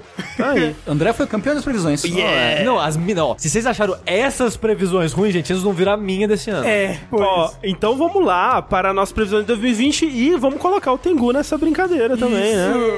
Inclusive, você quer começar, Tengu? Eu tô mega sonhador aqui, pra ser bem sincero. assim. Ah, então Assim, eu, eu gostamos. queria sonhar mais. Eu, eu, tava amar- eu acho que eu tô amargurado, porque Tá eu sonhei bem um amargurado. pouco aqui. Eu tô, eu tô meio sonhador, meio realista. Vamos lá, minha primeira é: VR ainda não pega. Ok. Eu- a- ah, o meu tem isso também. É? Mais um ano morno pra VR, apesar de Half-Life. É, você é mais específico. A gente pode discutir os parâmetros de não pegar. Tipo, eu não acho que o VR vai, vai virar. Tipo, Popularizar. não vai popularizar ainda. Eu Eu acho justo, acho justo. Eu acho que vai ser um bom ano pra VR, especialmente com o Oculus Quest aí, que tá vendendo mais, né? E tá num preço mais acessível, especialmente lá fora. Mas eu também acho que não pega, tipo, uou. Minha segunda aposta, Stadia vai pra vala. Olha, eu tenho o contrário dessa, que a É mesmo? Stadia reformula seu modelo de negócios e dá mais certo. É, não é o oposto, eu acho, mas enfim, eu acho que vai, pa- vai morrer, vai pra Beleza, vala. beleza. Terceiro, Nintendo anuncia periférico barra tecnologia imbecil. ok. Ah, porra, mas é. muito fácil. ah, não sei, tipo, Tô brincando, tô tipo brincando. Vitality Sensor, uma coisa imbecil, assim. Tem que ser imbecil. Mas que ser você imbecil. acha o, o If It Ring imbecil? Acho. Porra! É meio imbecil. Ele é meio Assim, imbecil, mas ele é muito legal. Não, é uma Pode coisa ser não- legal, é uma coisa não anula a outra. Não, eu só queria ter muito um. É só Eu isso. também queria muito ter. um. Eu também queria, imbecil, mas eu queria ter. Quatro aí é sonho. Acaba de lançar os jogos importantes do Wii. U. Ah, então tá, então- Acaba Ah, de eu relançar botei pro esse Switch. daí também. Eu- 101, Wonderful É, eu, 101. eu botei. Mario 3D Nintendo World. anuncia o que resta de portes de Wii U pro Switch. É isso aí. Então, peraí, quais que são? oh Wonderful 101? Wonderful 101, Mario 3D World e... Faltou alguma coisa? Pikmin 3. Os remasters do Ah, porra, eu Zeldinha queria seria legal. muito- É que eles não são... Seria legal, mas eles não são do, Wii U. Mas, Mas o assim- remaster é do Wii U. É, Ah, o, sim, e o né, mas- remaster muda bastante coisa, dá bastante polimento Não, pros tipo, jogos. Peraí, mas aí vai discutir pra vocês. Vai ser mais jogo Não, pra ter que na, ser na minha, anunciado. na minha eu considero Wonderful 101 e Mario 3D World. Na minha. Pikmin não. Pik- e Pikmin, isso, Ok. perdão, Pikmin. Todo Pikmin gosta de amendoim. Ah, a, a outra é bem segura, Sony volta pra E3. Sony volta pra 3, ok. Mas eu e o, e o Michael Pector falando aí que não vai voltar. Cara, se tem uma coisa que eu aprendi, é que se o Michael É. Petter falou, não vai acontecer. Eu tenho que dizer que eu coloquei no meu que a Sony não vai estar na E3, mas agora sabendo que foi o Michael Pector que disse, estou repensando minhas escolhas aqui. É, vamos lá. Finalmente saiu o Bioshock do Vita, mas não. Na verdade é o jogo da Ghost Story. É O o Bioshock novo tá sendo feito pela Ghost Story? Não, é por um. É Cloud alguma coisa, né? Cloud Collective, um negócio Quem assim. é Ghost Story? Que o K Marine virou a Ghost Story. Ah, ok. É que tá, provavelmente é o que tá fazendo o novo Bioshock. É, Acho que mudou de nome só, É, talvez. então, então ignora. A outra é Volta Tony Hawk. Ó, boa aposta. Eu acho que é Volta, possível. volta. A pessoa, Tony Hawk, vai voltar. Mesmo que seja um remaster, um remake. Pode ser, é, pode ser. então, eu acho bem provável. A próxima é Remaster de Nier, do Nier original. Olha, um sonho gostoso. É um sonho, mas não é um sonho impossível.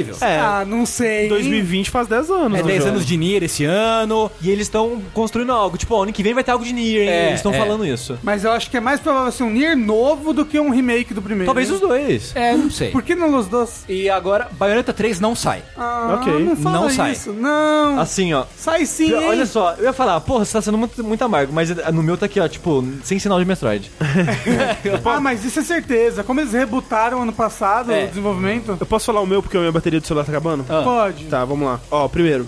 Final Fantasy VII vai deixar um gosto amargo. Ó, a- Porra, como assim? A minha primeira é Final Fantasy VII será o gote do jogabilidade? Nossa, a minha aposta, eu fui abrangente nessa, só pra perder ponto de, de sacanagem, vai ser o ano das decepções. Caralho! em que, que Silk Song, na decepção no sentido que é, não vai ser tão bom quanto a gente espera, não que vai ser um lixo.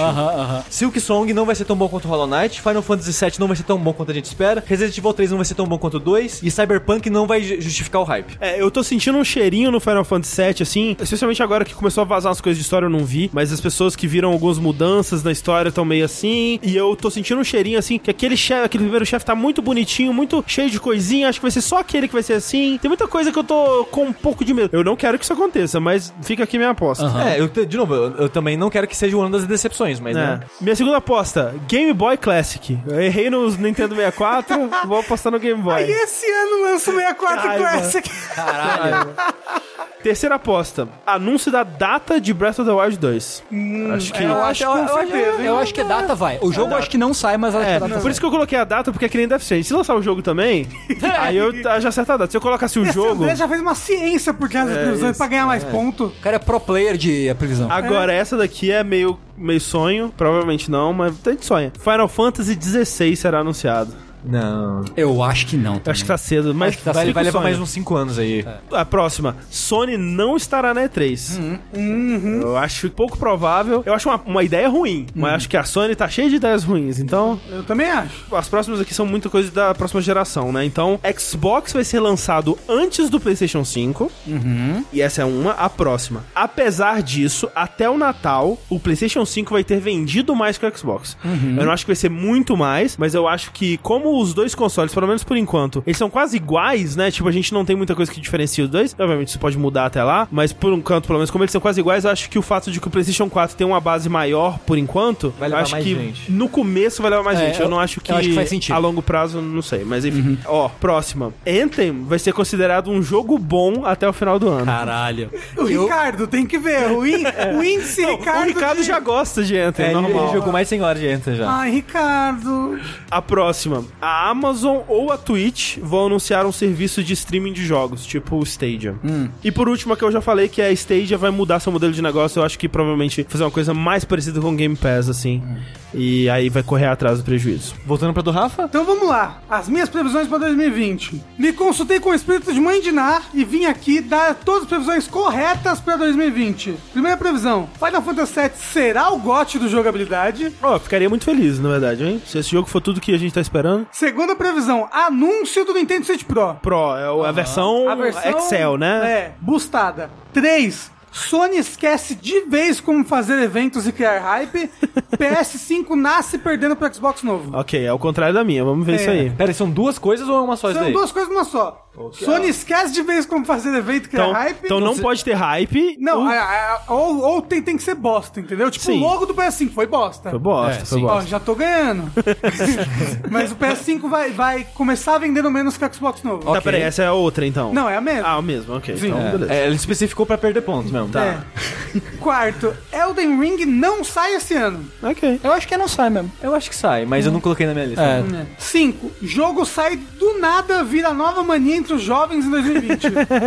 Essa Tipo Apex Legends, Isso é, sabe? isso é seguro, Ok, isso é ok. seguro. 6. Nintendo anuncia o que resta de portes de Wii U pro Switch. Aham. 7. Anúncio de Dragon Quest 12. 12? Ok. É. Possível. Por isso que eu falei que é parecido com o que você falou do Final Fantasy XVI. Tá, É, Tá. Eu acho que ele já fez perdendo ponto também, porque eles já falaram que tá em desenvolvimento desde o ano passado, mas que ainda vai levar muito tempo até ver aparecer é. pro Dia. mundo. Às vezes eles estão mentindo Então, pra É, O, o você. Yoji Horii já falou isso. 8. Cyberpunk e Last of Us 2 adiados. Ah, eu não acho impossível, não. 9. Novos jogos de Crash Bandicoot e Spyro anunciados. É, Justo, É. justo. Especialmente Crash, tem rumores aí. É, Crash tem rumor. é. 10. Resident Evil 8 anunciado. Ah, seria legal. É possível. É possível. Na E3, assim, né? É, é. E um bônus de 11. Sony fica maluca e PS5 retorna a ideia do infame controle bumerangue. cara, devia ter tipo, uma edição limitada, assim, né? Eu- Isso. É. Edição histórica. Pô, você Caraca. tem, você tem aquele controle do slime, que é uma bola que Tô você ligado. segura assim? Sim. O bumerangue é o de menos.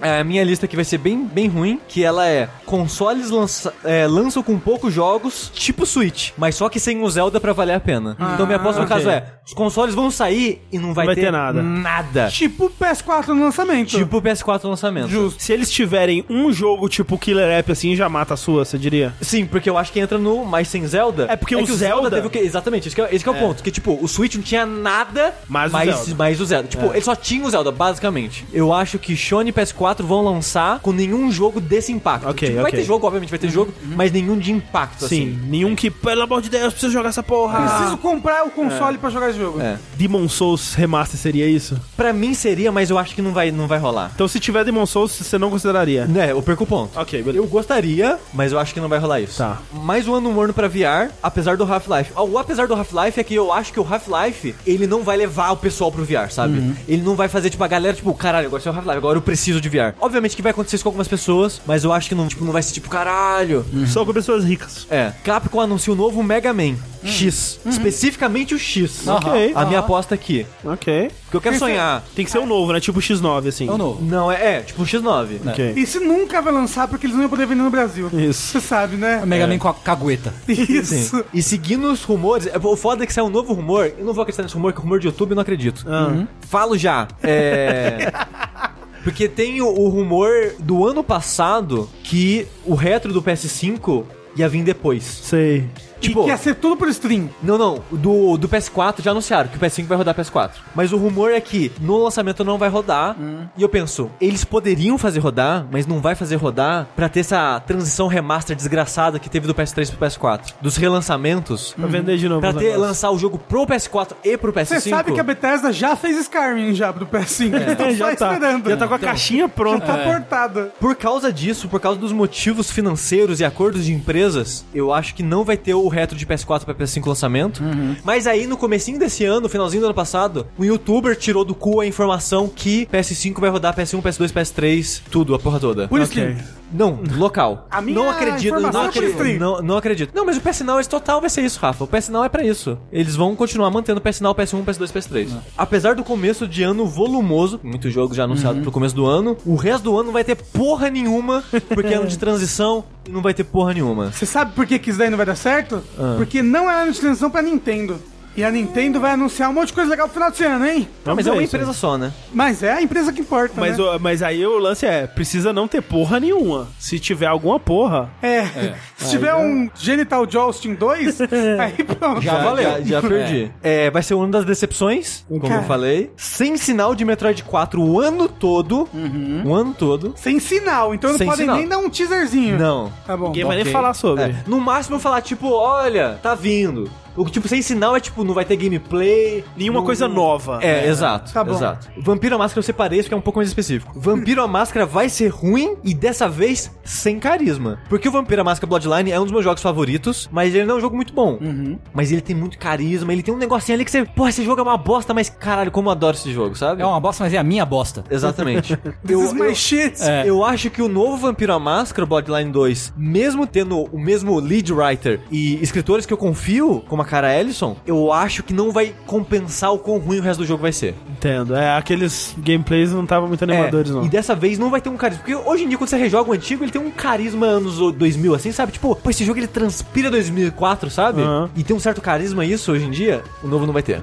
Carisma nenhum. Vai ser só Ok, ruim mesmo. ok. Consoles vão ter versões, pelo menos versões, custando 600 dólares. Porque sempre tem isso, né? Tipo, os tiros de console. Ah, esse é HD de X, HD do outro. Então se tiver algum console custando 600 É, dólares... dos beleza. dois. Tá, dos Porque dois. eu, eu chuto que o Series X vai ser de, tipo 600 e o Series S Aham. vai tipo, ser tipo uns 500 e eu acho que a Sony também vai ter uma parada assim de um, um de Ok. 500, um de 600. Tem boato de gente que falando que o PlayStation 5 vai ser 400 e eu tô tipo, por favor, mas não, não é, vai não. ser. Tomara, mas eu acho bem, É. bem pouco provável. Sim. Eu vou, assim, eu não coloquei essa na minha, mas eu chutaria. Pra esse lançamento eles vão lançar um modelo só. Mas vamos ver. E Bayonetta 3 sai esse ano. Porra. Sonhei aí. Sou eu, boa. Sonhei. Boa. Pra terminar Gosto. uma lista é, relativamente amarga com um sonho. É. Bayonetta 3, porra. Tá Mas vai aí. sair, vai sair e vai ser o meu gote do ano. Vai. Outra previsão. E essas foram nossas previsões. Vamos ver daqui a um ano como nos saímos nelas. Aproveita pra deixar também aí as suas previsões, né? Liberte o previsionista que tem dentro de você. O sonho, qual sonho você tem pro ano de 2020 no mundo Isso. no, no quesito de joguinhos? E em breve nós voltaremos aí com mais um Dash pra falar sobre os jogos do ano de 2019.